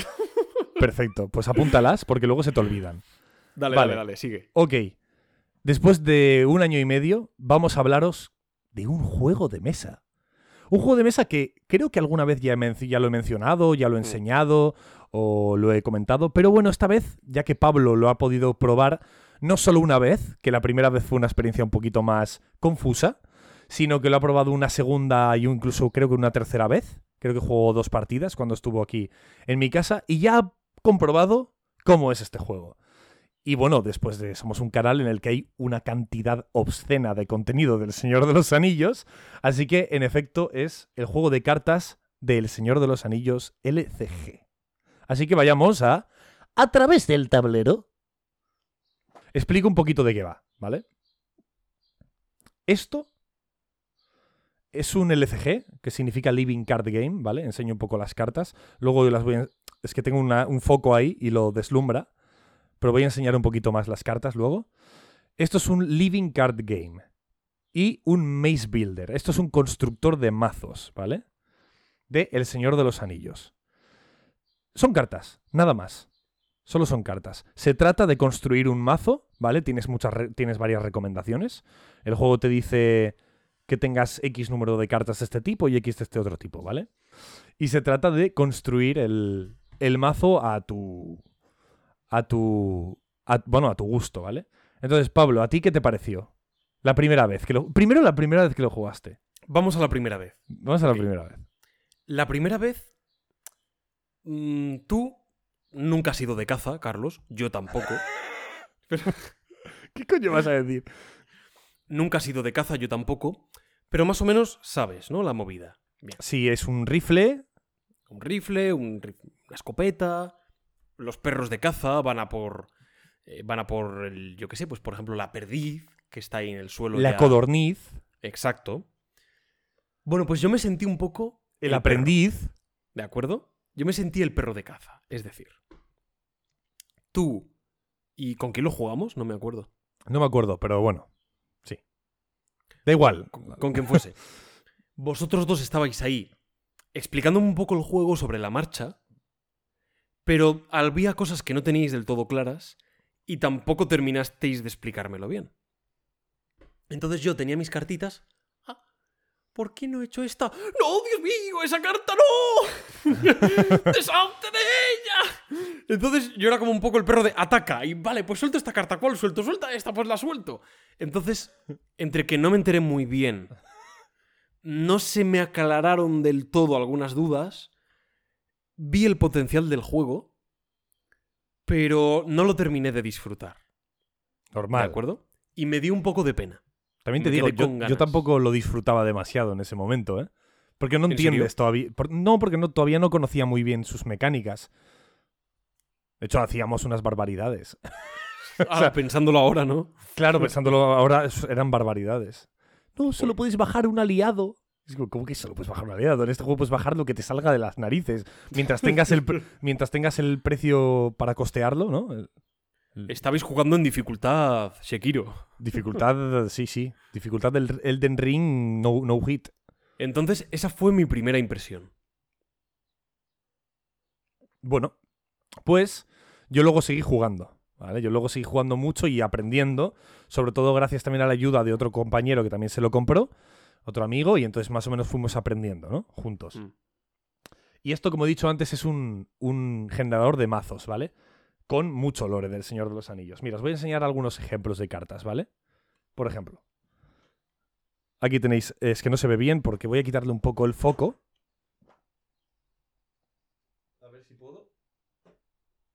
A ver otra vez, Carlos. Nada, es que no, no, no se ve bien. Sí, ahora sí, ahora sí se ve bien. Más o menos, ¿no? Bueno, Sí, da sí. igual. Estos son Ahí cartas sí de héroe. Esto estoy en cartas de héroe. Para los que estáis en el podcast, digamos que hay las cartas más importantes son los héroes, ¿vale? Aquí están un héroe que se llama Boromir, un héroe que se llama Hirgon y bueno, y otro héroe, ¿vale? Son los héroes, ¿vale? Y hay cuatro esferas de influencia, se llaman esferas de, de- de recursos, ¿vale? Creo. Que son, que se ven por colores, son muy sencillas. El rojo, el verde, el azul y el morado, ¿vale? Que son la táctica, el saber, el espíritu y el liderazgo. Ok, eso es sencillo. Entonces el juego trata de, tú tienes que tener tres héroes, que son como tus monigotes iniciales, ¿vale? Hmm. Y luego tener 50 cartas en un mazo. Es un maze builder, un, crea- un creador de mazos, un constructor de mazos, como lo he dicho antes. Así que tienes que crearte tu mazo. El juego te da un montonazo de cartas de todos los colores, porque por supuesto, cada héroe puede pagar cartas de cada, de cada color. Es decir, un héroe morado solo puede pagar cartas de color morado, a no ser que tengas una carta que te indique lo contrario, ¿vale? Y luego ir explicando un poquito cómo funciona esto, ¿no? Y, por ejemplo, imagínate que yo tengo tres cartas moradas, tres héroes morados. Me interesa que todo mi mazo sea morado, porque no tiene sentido tener una carta verde si no puedo pagarla, ¿no? Pero claro, si ya tienes una verde y dos azules, te interesa que quizás haya un poco más de azules que de verdes. A no ser que las verdes te parezcan más mm, valiosas para la estrategia que tú quieres hacer, ¿no? Esto es un poco el tema. Cada carta, por ejemplo, esto no son héroes, tiene un coste arriba. ¿Vale? Lo estoy enseñando en cámara para los que no lo vean. Esta la carta se llama Senescal de Gondor, que cuesta dos. Pues tienes que pagar dos recursos de una carta de un héroe morado, ¿vale? Además, le está muy bien porque lo que son los iconos, símbolos de las cartas, son identificables en la primera partida. No hay una iconografía densa que te haga. En ese sentido, aunque es un deck building y le tienes que conceder paciencia hasta conocer las cartas, pero todo está muy bien representado visualmente para que sepas qué es el coste, qué es el efecto, dónde está, está bien distribuido. En efecto. Y luego tienes, eh, se diferencia principalmente el juego en tres tipos de cartas, ¿vale? Que son la- los aliados, las vinculadas y los eventos. Es así de sencillo. Las vinculadas son cartas que, que vinculas a un héroe, generalmente héroes, a los, a, los, a los aliados que también son personas, digamos que son cartas que tienen un uso similar al de un héroe, las pones en, en la mesa y son como un héroe más, más chiquito, ¿vale? Por así decirlo. Eh, no suelen las vinculadas poder ponerse en personajes eh, aliados más pequeñitos, pero algunas sí, a veces sí, ¿vale? Y luego los, aliados, que son como, como lo acabo de decir, como mini héroes que también tienen sus efectos, lo que pasa que suelen ser menos poderosos, ¿vale? Y con un efecto menos fuerte y menos importante, y, tienen, y pueden llevar a cabo menos acciones que los héroes. Y luego los eventos, que son simplemente cartas que te dice, pues utiliza este evento y, y una carta de tu mano o, o de tu descarte vuelve a tu mano, por ejemplo. Me lo invento, ¿vale? Que también tienen su coste de utilización y tal. Ok. De este, de- tengo entendido, porque yo tampoco estoy tan metido en juegos de mesa como Pablo, que hay muchos juegos de este estilo, ¿no? En deck, de deck building hay un montonazo, Sí. ¿no? De hecho, a mí particularmente me gustan bastante los deck building ¿Te gustan? y aquí tengo varios en, en la estantería. los deck building. Pues este es un deck building que tiene especial cuidado y cariño con el mundo en el que se ambienta. ¿Vale? Con el Señor de los Anillos. ¿Ok? Hay personajes inventados. La- Las cartas más importantes y más chulas, y generalmente con mejor eh, dibujo artístico, son los héroes, ¿vale? Hay algunos personajes inventados. Por ejemplo, aquí tengo una verde, ¿vale? Que no la, algunos la veréis en YouTube. y- ¿Cómo se llama? Se llama Verabor, ¿vale? Es un personaje inventado, no existe, ¿vale? Pero bueno, dado, dado la escasez de algunos personajes femeninos, a, veces se inventan algunos personajes femeninos, ¿vale? No me parece mal, me ¿Te parece... pare- Justo te iba a preguntar. ¿Te parece Sí. mal que se inventen personajes en No. vez de. A ver, es que la gran, la gran, gran mayoría son todos reales, ¿vale? Son todos Sí. reales y es un, es un juego en el que tú buscas un personaje súper random de las novelas y está. Ya sea como aliado, ya sea como vinculado, Random, random, random. random, random, random, ¿vale? O sea, hay un personaje que se llama, hay un héroe que se llama Mablung. Y yo dije, este tío no me suena de nada. Mablung, ¿quién es este tío? Lo miré en internet y realmente es un personaje de la ter- del tercer libro. Es un capitán de Gondor que iba con- junto a Faramir. Personaje súper olvidable. Pues es un, no solo un aliado, sino un héroe, ¿vale? O sea que Qué alucina locura. Hay un montón de personajes. Están todos eh, representados. Y, por ejemplo, también hay héroes inventados de la región del sur de Harad, que es una región del que no se sabe el nombre de ningún personaje en los libros. Y como, bueno, tiene una estética que mola, tiene mucha historia, Harad y tal, pues se inventan unos personajes ahí para hacer unos mazos y puedes hacerte un mazo temático de Harad, ¿no? Y Claro. muy interesante. Pero lo que iba a decir es que eso tiene mucho cariño por el lore y por el, y por el mundo que se ambienta. ¿De qué formas? De formas extraordinarias. Por ejemplo, em, Aragorn, por supuesto, es un héroe, ¿vale? Eh, creo que tengo dos Aragorns diferentes, dos héroes, uno rojo y otro morado. Pero hay una carta vinculada, que se te vincula a héroes, que te, eh, te lo he comentado alguna vez, creo, Pablo, que se llama Piedra de Celebrian, ¿vale? Se llama así. Sí, me suena. Si habéis visto las películas del Señor de los Anillos, es ese, ese medallón que tiene Aragorn que le da su amada a Arwen, ¿vale? Mm. Ese medallón, ese colgante, ¿no? Esa se llama la piedra de Celebrian, ¿vale? Es una vinculada que solo puede ponerse a personajes de la esfera azul. Ningún personaje morado, verde ni rojo puede llevarla. Excepto Aragorn. Aragorn puede llevarla. ¿Vale? Porque a nivel de lore tiene mucho sentido, Claro. ¿no? A todos los personajes azules les otorga más uno en voluntad, que es una estadística, bueno, pues que se, re- se refiere un poco a la, a, bueno, al coraje, ¿no? Del personaje, por así decirlo. Pero en Aragorn tiene un efecto extra. En Aragorn le da más uno de voluntad y además le convierte en esfera azul también. ¿Qué significa? Que Aragorn ahora puede pagar cartas de color morado y también pagar cartas de color azul, ¿no? Entonces es una carta como muy específica para Aragorn porque a nivel de lore tiene mucho sentido. Me invento, voy a explicaros otra cosa. Por ejemplo, eh, Boromir. El personaje de Boromir como carta, que lo tengo aquí. A ver, a ver, a ver. Aquí. Ahí lo tenemos. Héroe, Boromir. Su, su descripción dice esto. Mientras Boromir tenga al menos un recurso en su reserva de recursos, porque los héroes generan recursos, los aliados Gondor reciben más uno de daño. Y esto, bueno, tiene todo el sentido del mundo, porque Boromir es un capitán de Gondor, y todos los soldados de Gondor a su servicio, si están bajo su servicio, reciben más uno de daño. Porque dado su liderazgo en batalla, ¿no? Y, y su puesto, pues reciben más uno de daño. Y, y- y, pues tengo muchos más, más ejemplos. Por ejemplo, el príncipe Imrahil, que muchos no tendréis ni idea de quién coño es, ¿vale? Es un personaje del libro, del tercer libro, que viene en ayuda al final de, de la pelea de, de Minas Tirith, ¿vale? O al final no, viene al- antes, pero bueno, llega tarde, al- igualmente. Viene al principio de la batalla. Tiene una pasiva, un efecto que es que cuando un aliado muere, cuando un aliado de tu mesa muere, él se vuelve a preparar. Porque los héroes, cuando realizan acciones, se agotan y no pueden volver a realizar acciones hasta el final de la ronda, ¿no? Pues este tiene una habilidad de que vuelve a prepararse cuando un aliado muere, cae derrotado. Y eso es muy referente a la- las actuaciones del príncipe Imrahil en las novelas, que es que cuando ya todo está medio perdido, aparece, ¿no? Y es como hace un poco guiño a esa idea, ¿no? Se te ha muerto un personaje, pues Imrahil aparece en ayudar, ¿no? En, a- en ayuda, tiene mucho sentido. En este aspecto es una pasada.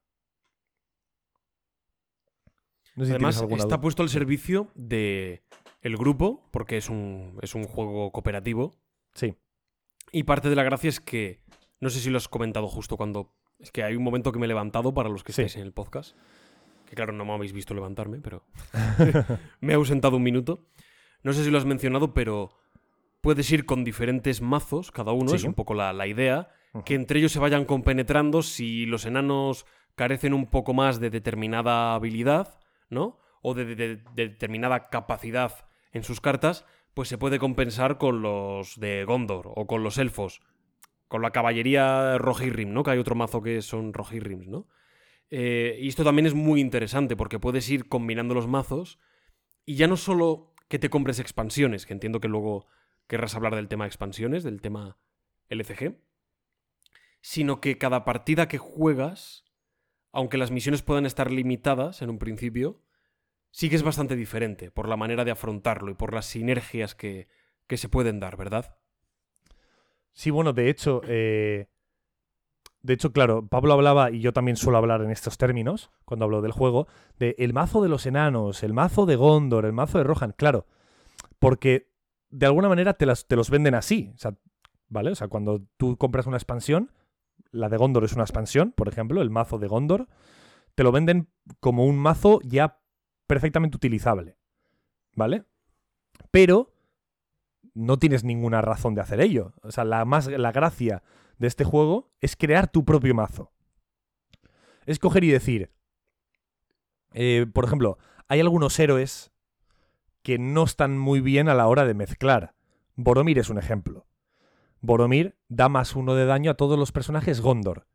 Si tú quieres hacer un mazo de con un poco mezcla, ¿no? De personajes de X, de Y, de Z, Boromir no va a tener no va a ser tan imprescindible porque va a hacer va a dar más uno de daño a algunos personajes y a otros no. Pero generalmente todos los héroes están muy bien pensados para que tengan ciertas dinámicas y ciertas sinergias con otros personajes de rasgos muy diferentes. Un enano con un elfo, un elfo con un Rohirrim, un Rohirrim con Gandalf. Me lo invento, ¿vale? Así. Pero sí que es verdad que, pues para gente que empieza a jugar, es mejor que le deis mazos predefinidos, ¿vale? Para que no se vuelvan locos. Como a mí.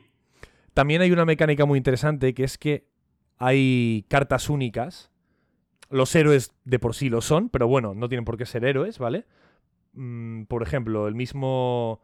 Este héroe, Hirgon, ¿vale? Que lo enseño en pantalla, que es un héroe de Gondor, de rojo, ¿vale?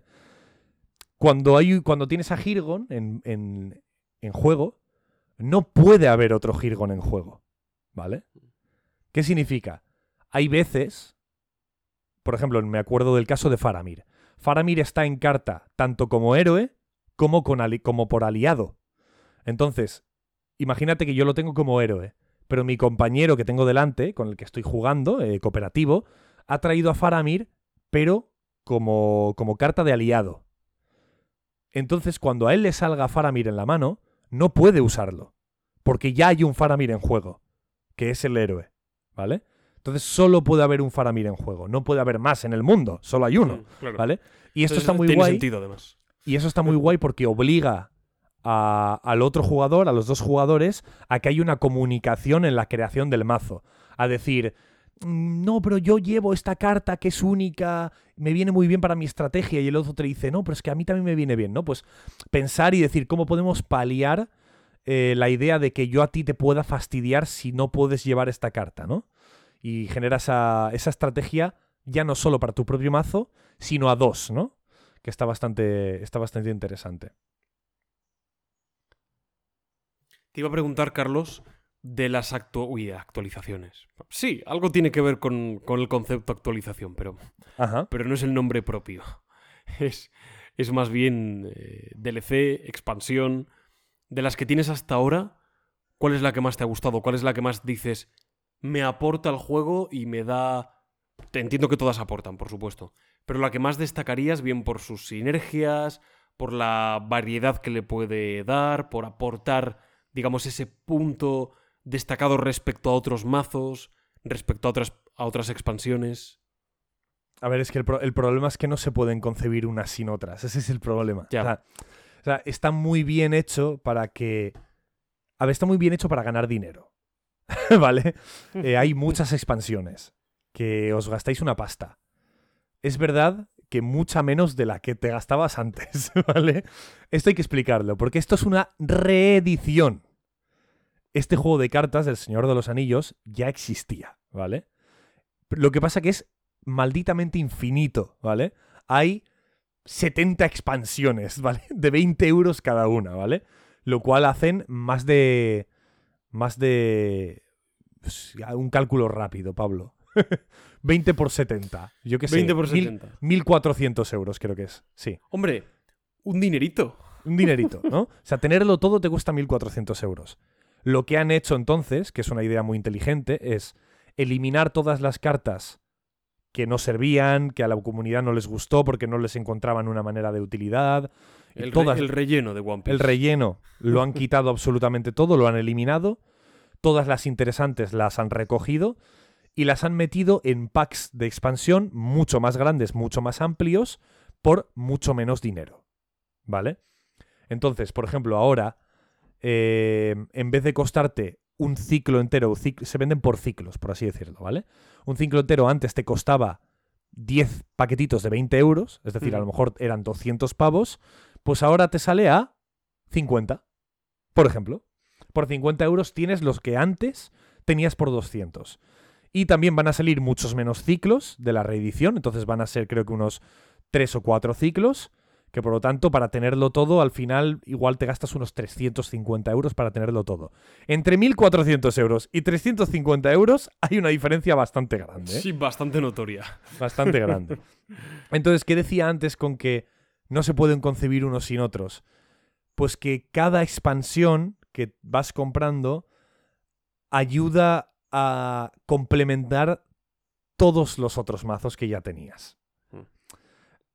Entonces, to- o sea, todos son útiles de una manera u otra.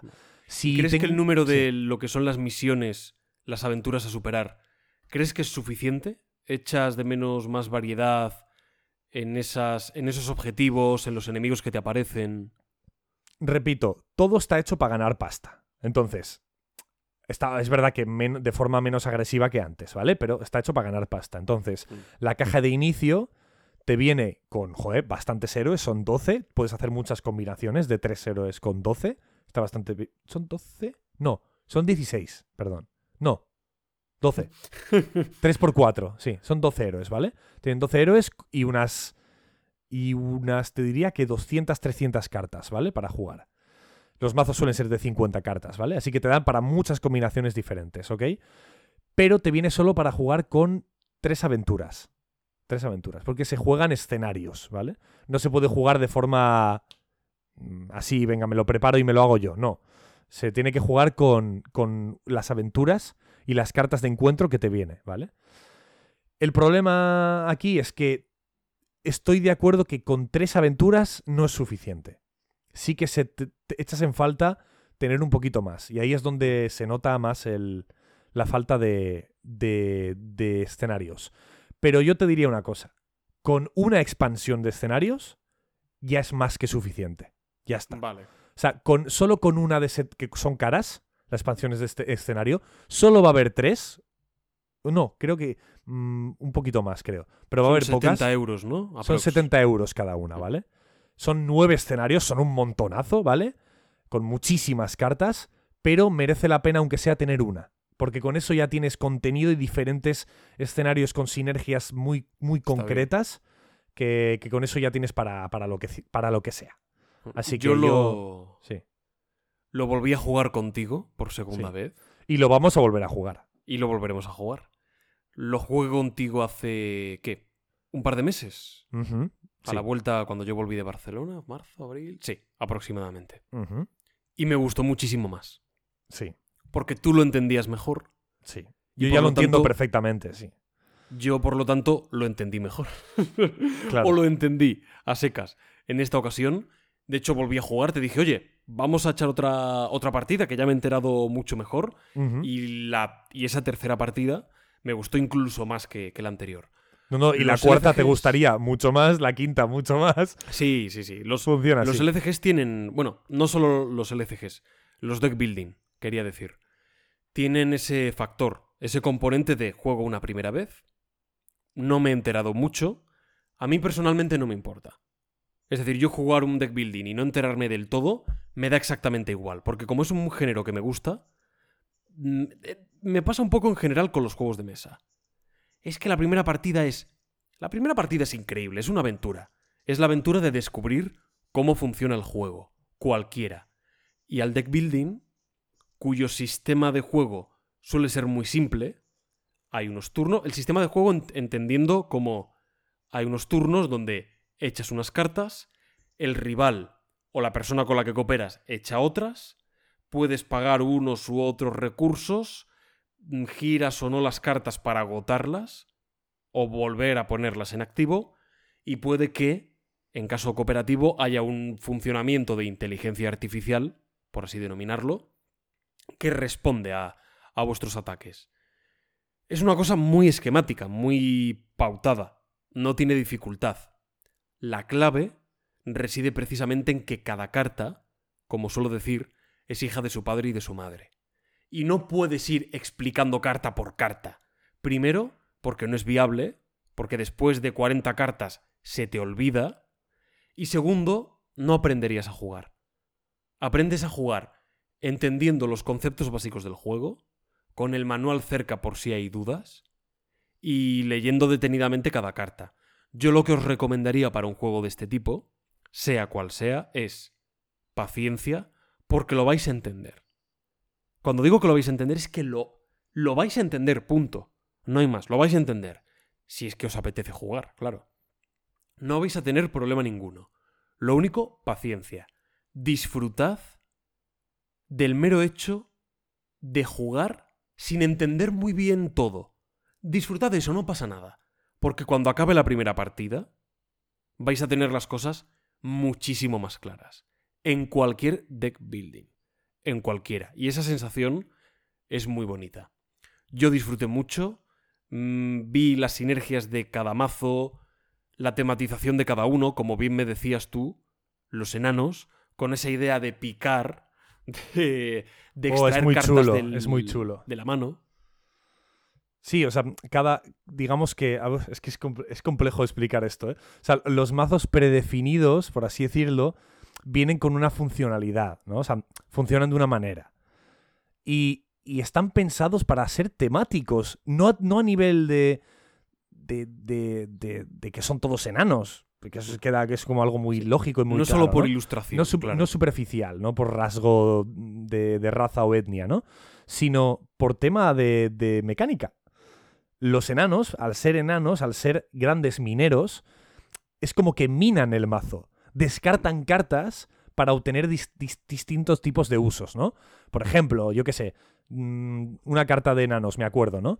Descarta tres cartas y quédate con una en la mano, ¿no? Pues vas descartando las cartas. De hecho, hay unas, algunas cartas de los enanos que solo se utilizan cuando son descartadas, ¿no?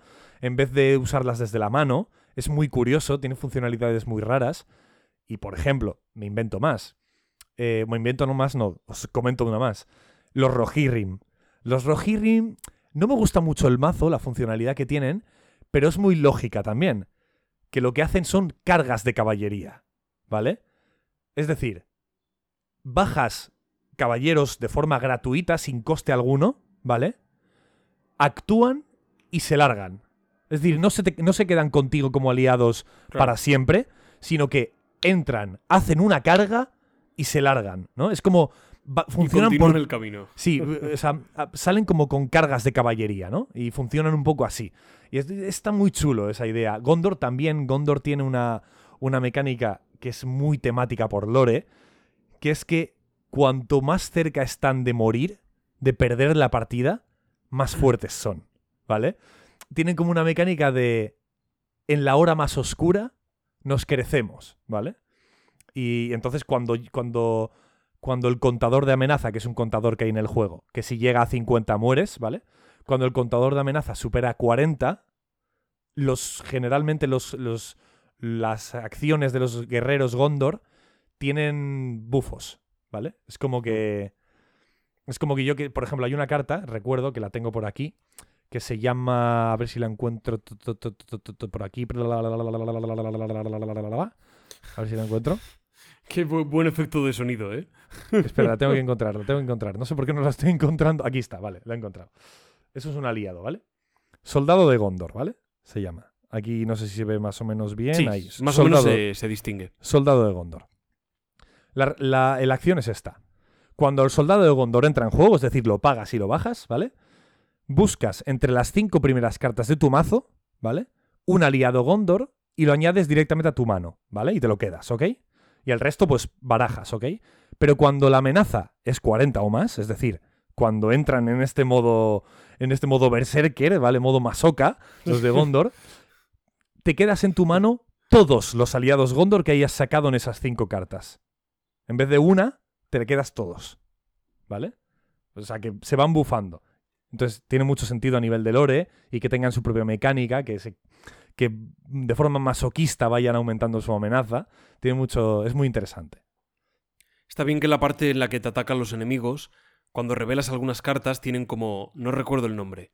Ahora tú me lo dirás. Traiciones. Este evento negativo. Traición. Las Traición. traiciones. Está bien porque de pronto hay algunas que son muy puñeteras, que son muy retorcidas, es verdad, pero sí que hacen que tu estrategia pueda cambiar, pueda sufrir, bueno, pues determinados imponderables que no podías tener en cuenta, En porque efecto. en el momento en que planeaste una acción, pues esa traición no estaba en juego, ha surgido a posteriori, y tienes un poco que adaptarte a, a las circunstancias. A veces es demasiado traicionero, pero sí que le da una originalidad al juego. En cada partida puedes encontrarte con un nuevo evento inesperado y una traición que, bueno, que te acorrale. Por la eso, pared. Por eso es muy interesante. Yo recomiendo, si a alguien le interesa de verdad este juego, que os compréis como mínimo una expansión de campaña. ¿Vale? Como mínimo una. Hmm. Eh, yo recomiendo la de Angmar, me parece más interesante porque las dos que hay es la Comunidad del Anillo y la, y la, El despertar de Angmar, creo. ¿Despertar? No, Angmar despertado. Bueno, lo mismo, es que me da lo mismo.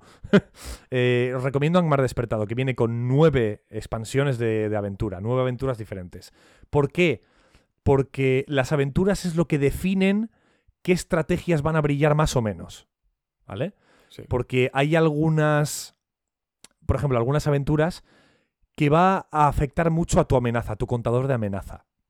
Entonces, mazos en los que no puedas tener muy bien controlada tu amenaza, por ejemplo, mazo de Gondor, puedes sufrir mucho en esa aventura y vas a estar muy capado, no puedes utilizar mucho tus herramientas ni tus puntos fuertes. Entonces vas a tener que hacer otro tipo de mazo.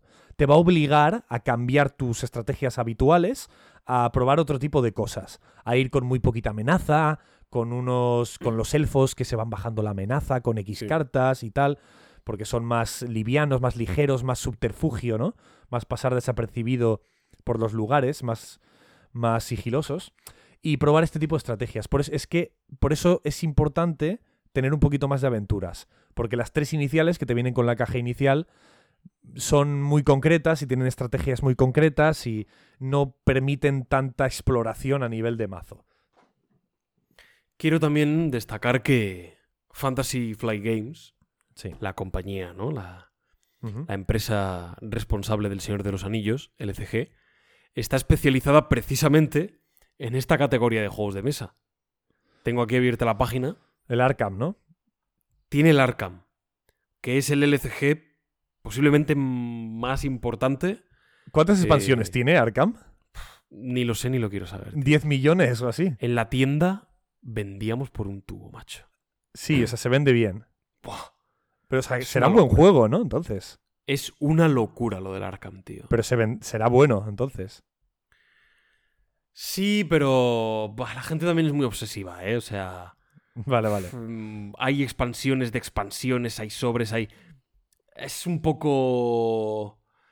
Es un poco agobiante. Tienes que estar muy...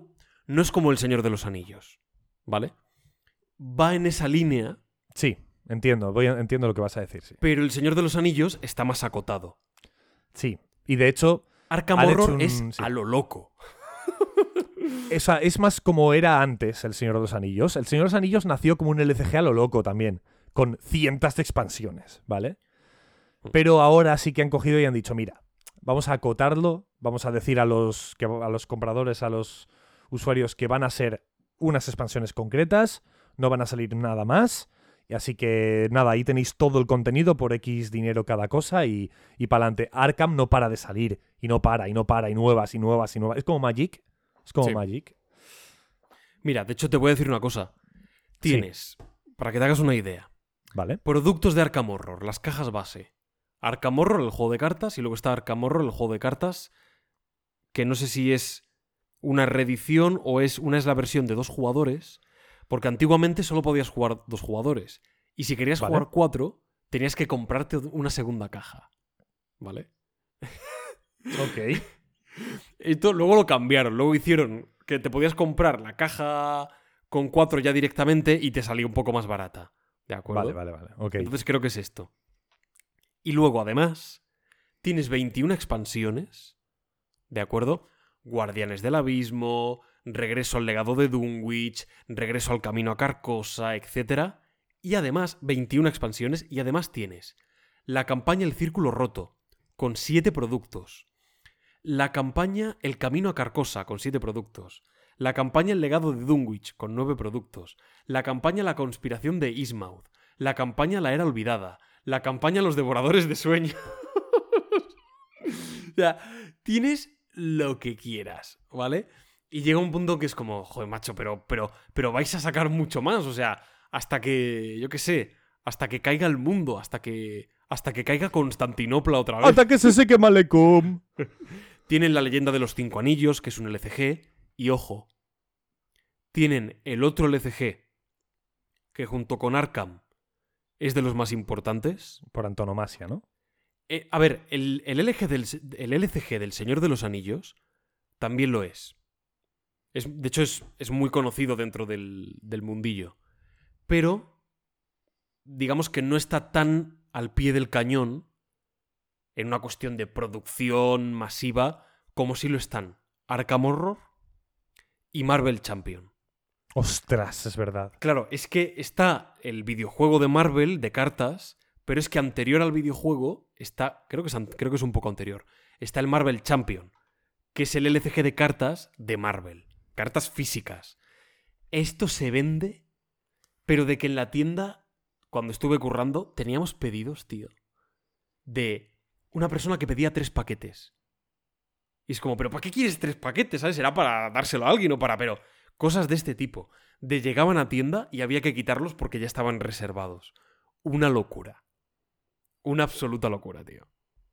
Tienen el Keyforge, también el Star Wars. Bueno, tienen un. Tienen ahí juegos muy importantes. Tienen el, el monopolio casi, tío. Tiene que haber gente muy, o sea, muy inteligente porque para balancear estos juegos. Quiero decir, este juego, el del Señor de los Anillos, cuanto más lo juegas, te vas dando cuenta, es una pasada a nivel de balanceo que tiene. Una pasada. Como cada carta está pensada con, un, con una inteligencia a veces pasmosa para funcionar en este mazo, también en este otro, de maneras diferentes, ¿no? Aunque, aunque un, una carta tenga una función concreta, te das cuenta que en este otro mazo puede ganar esta otra función. O sea, cosas muy locas, ¿vale? Y, y cada carta, o sea, no, no, no, no tal. Y que aún así no haya una combinación clara que claramente sea la mejor, la más fuerte, la más rota de todas. No, no, es que todo es viable, todo está súper bien comedido, súper bien balanceado. Es muy bestia, ¿eh? Es muy bestia. ¿Qué opinas de los LCGs en general? ¿Te molesta que este lo sea? ¿Preferirías otro.? No, no, a mí, me, a mí ha, contenido. me ha- me ha flipado este. O sea, este juego me flipa. O sea, es el que más me ha- A nivel de juegos de mesa es lo que más me ha gustado hasta ahora. ¿Vale? Eh, lo que pasa es un peligro porque hay muchas expansiones y cuestan una pasta. Pero. Pero bueno, sí que al menos he, me he, da- he- he dado con uno, me he dado de bruces con uno, que es bastante más comedido, que todavía no ha salido todo, va a ir saliendo poco a poco, una, un- una o dos expansiones al año, o sea, no me voy a gastar mucho dinero. Y, y solo van a salir hasta tres expansiones más las películas del Señor de los Anillos, y ya está. O sea que Yo no tengo ningún LCG. Estoy pensando. Bueno, Magic. Pero Magic. Pero decías que te gustaban, ¿no? Ah, no, los deck building. Quiero decir, Magic las tengo desde los 12 años. y No he vuelto a Sí. jugar. sí, no, los deck building me gustan. De hecho, ya te digo, tengo varios ahí en la estantería. El me es verdad ¿qué- que me gustan. ¿Qué diferencia un deck building de un LCG? que un, que un deck building no tiene por qué ser LCG. Los LCG son los que tienen muchas expansiones que van, digamos, completando y ampliando el juego. Por O sea, que un- a lo mejor un Living Card Game, o sea, es un juego que sigue con vida, ¿no? O sea, el Living, o sea, que va- se va actualizando y tal, ¿no? exacto. Pero una vez, una vez el, el de esos anillos que está acotado ya y han dicho, venga, hasta aquí, cuando termine esa, esa capa de producción, no, de- no se acabaría convirtiendo en un deck building, sin más. No, es un deck building ya de por sí, pero es- Sí, bueno, por el propio vale. formato, el propio dejar formato de que ser tiene, LCG, ¿no? ya lo hace un LCG. Aunque ya Vale, acabe, pero ha sido un LCG. Ok, ok, ok. ¿Sabes lo que te digo? Sí, sí, sí, sí, sí. Si se vendiese todo en pack, Sí. ¡pum! Toma. El juego completo.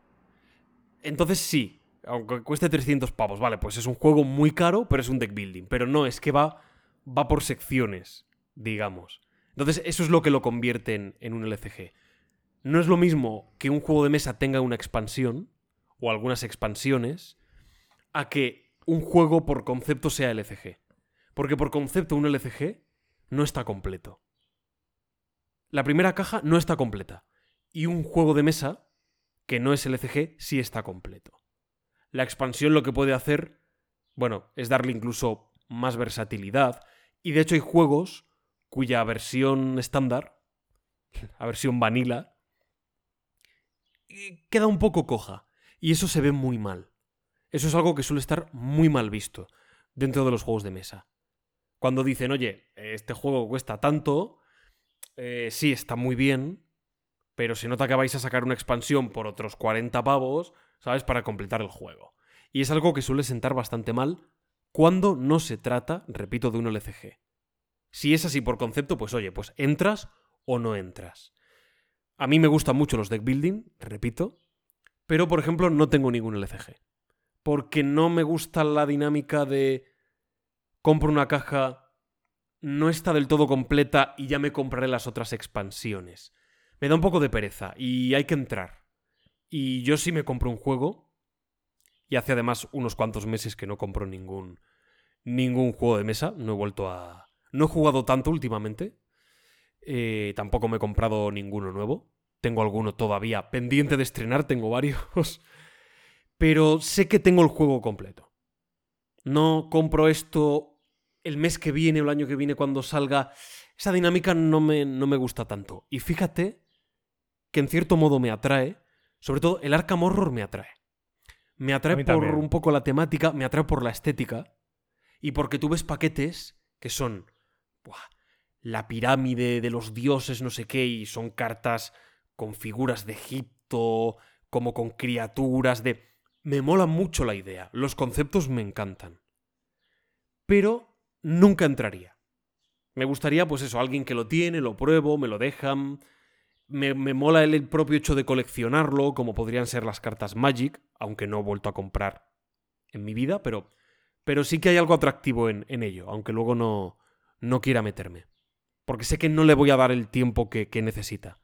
Al final tengo muchos juegos y me gusta jugar a todos y que estén más cerrados. Bueno, pues hasta aquí yo no tampoco tengo mucho más que decir. O sea, sí que por decir una cosa negativa, que sí que lo, lo tal, porque sí que es.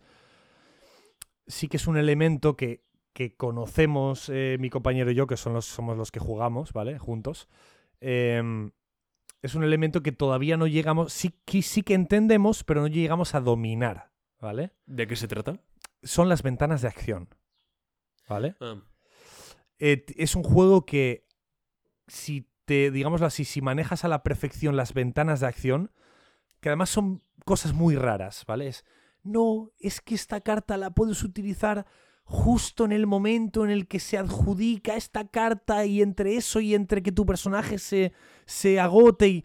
oh, son como tecnicismos muy, muy concretos y muy complicados a veces de entender, ¿vale? Y sobre todo de dominar, ¿vale? Y a, a mí eso sí que me parece un tema un poquito negativo, pero es verdad que es muy situacional. O sea, es- esas ventanas de acción que necesites conocerlas para, para dominar el juego y hacerlo perfectamente bien, solo lo necesitas en algún tema y en alguna situación muy concreta. Es vale, muy entiendo. Porque, por ejemplo, hay un personaje, a ver si consigo explicarlo bien, porque es difícil, ¿vale? Este de aquí, ¿vale? Este de aquí que se llama Dain Pie de Hierro, es un enano, ¿vale? Este lo he tenido yo. Este lo has tenido tú, vale. Mientras Dain Pie de Hierro esté preparado, es decir, no lo agotas para hacer ninguna acción, ¿vale? Todos los enanos reciben más uno de daño y más uno de voluntad, ¿vale? Ok. Este tiene una dinámica curiosa que es que si tú lo agotas para atacar, ¿vale? Pero con alguna carta, con algún efecto, lo vuelves a preparar inmediatamente antes de que ataque, Mm. se le aplica el más uno de daño. ¿Entiendes lo que estoy diciendo? Eso es ¿Se le aplica el más uno de daño a qué? a él, o sea, él mismo. A los enanos. No, no, a él mismo también. Ah, a él mismo también. a, a él mismo también se lo da, lo que pasa que no lo vas a utilizar porque si lo, si lo agotas ya dejas de dárselo a los demás, ¿no? Claro. Entonces no suele ser muy inteligente agotarlo. Pero con él mismo, que también se le aplica, si él, si él está agota, si él lo agotas para atacar, instantáneamente antes de que, de que resuelvas el daño, lo preparas de alguna manera, es como si el más uno de daño estuviese afectando, ¿entiendes? vale, entiendo. Es una sí. cosa muy rara, ¿vale? Pero es, pero es así, es un tecnicismo que funciona así. Entonces, hay algunas cartas como esta concreta que tener esta información y conocerla y dominarla eh, te ayuda para, para- para jugar mejor. Pero bueno, ya te digo que son cuestiones y momentos muy circunstanciales, ¿vale? Es lo único así negativo que le pediría. Y bueno, y lo lógico, ¿no? Que al final vas a tener que gastarte dinero para, para jugarlo todo y vivir la experiencia con- concreta, eh, completa. Si sois fans del Señor de los Anillos, es una pasada. Tenéis referencias absolutamente todos los personajes, todos los objetos existentes del universo de Tolkien y quedaría mucho más por contar y muchos personajes más por aparecer que, han, que creo que los han quitado de las los han quitado de la, de la reedición. Pero en la edición antigua había mazos de, de la primera edad del- de, de lo- de los, e- de los hombres y tenías a personajes como Isildur, Elendil, tal, que no están aquí porque se basan en la tercera edad, en, en las películas del Señor de los Anillos y en los libros del Señor de los Anillos y en el Hobbit. En nada más se basa. Y está genial. Una cosa que estoy recordando ahora y no he dicho. Sí. Indiana Jones. No, es broma. es broma, es broma. Es sobre el, es sobre el juego. Sí. Eh, hay que tener una cosa en cuenta, que ya hemos dicho, pero lo- me lo aplico un poco más a mí como jugador. Vale. ¿Qué es lo que me pasa con algunos LCGs? Más allá del dinero, requiere tiempo, yo prefiero diversificarme, tener un juego más cerrado, etc. Además de eso, tanto este como Arkham, como pueden ser otros, pero tanto como Arkham como El Señor de los Anillos, son cooperativos. Y es verdad que aunque a mí me gustan los cooperativos, y tengo algunos juegos un poquitos, pero tengo algún cooperativo, a mí lo que más me gusta son los competitivos. El enfrentarte al otro jugador, a ver quién gana, a ver quién consigue más puntos o a ver quién derrota al otro. Es verdad que a mí eso me gusta. No solo que me gusta mucho, me encanta, es lo que más me gusta. Aunque disfruto también de un buen cooperativo, pero me tira más el, el modo competitivo. Bueno, pues oye, hasta aquí el a través del tablero. Oye, creo que ha quedado un campamento espectacular. Es muy loco, este campamento ha sido muy loco, ¿eh? ¿Te, has- te parece muy loco? Ha sido muy loco, sí. Campamento Pero ha ido muy. 39, pero ¿eh? Tiene, un- tiene un, un estilo clásico, ¿no? Estilo campamento. Campamento base clásico. De toda la vida, sí. Las noticias. 39, ¿Qué ha pasado? buah. Que bueno, que en las noticias yo he traído como. Todas eran ambiguas. Sí. Me he centrado en Indiana Jones al final. Bueno, hemos hecho una través del tablero dentro de un campamento base, pero a estas alturas. Ya podemos, podemos hibridar, tío. Creo que es un pedazo de campamento base. Así, ¿eh? Sí. Pues ¿sabes lo que te voy a decir yo, Pablo? Dime. ¿Sabes lo que te voy a decir? horas y media. Dime. ¿Sabes lo que te voy a decir? Ojalá en el deck building de la vida te toque esa carta que hace que el resto de tu mazo funcione, furrule y empiece a poco a poco, poco a poco andar a cierta velocidad, a pillar un poquito de inercia y a pillar un poquito de metros por segundo como cual tren en un rail, como cual tren de carbón en un rail. Ojalá te toque esa cartita vinculada que te da un más uno de entretenimiento para este podcast que siempre va camino como ese mismo tren que acabo de mencionar a la cima del entretenimiento.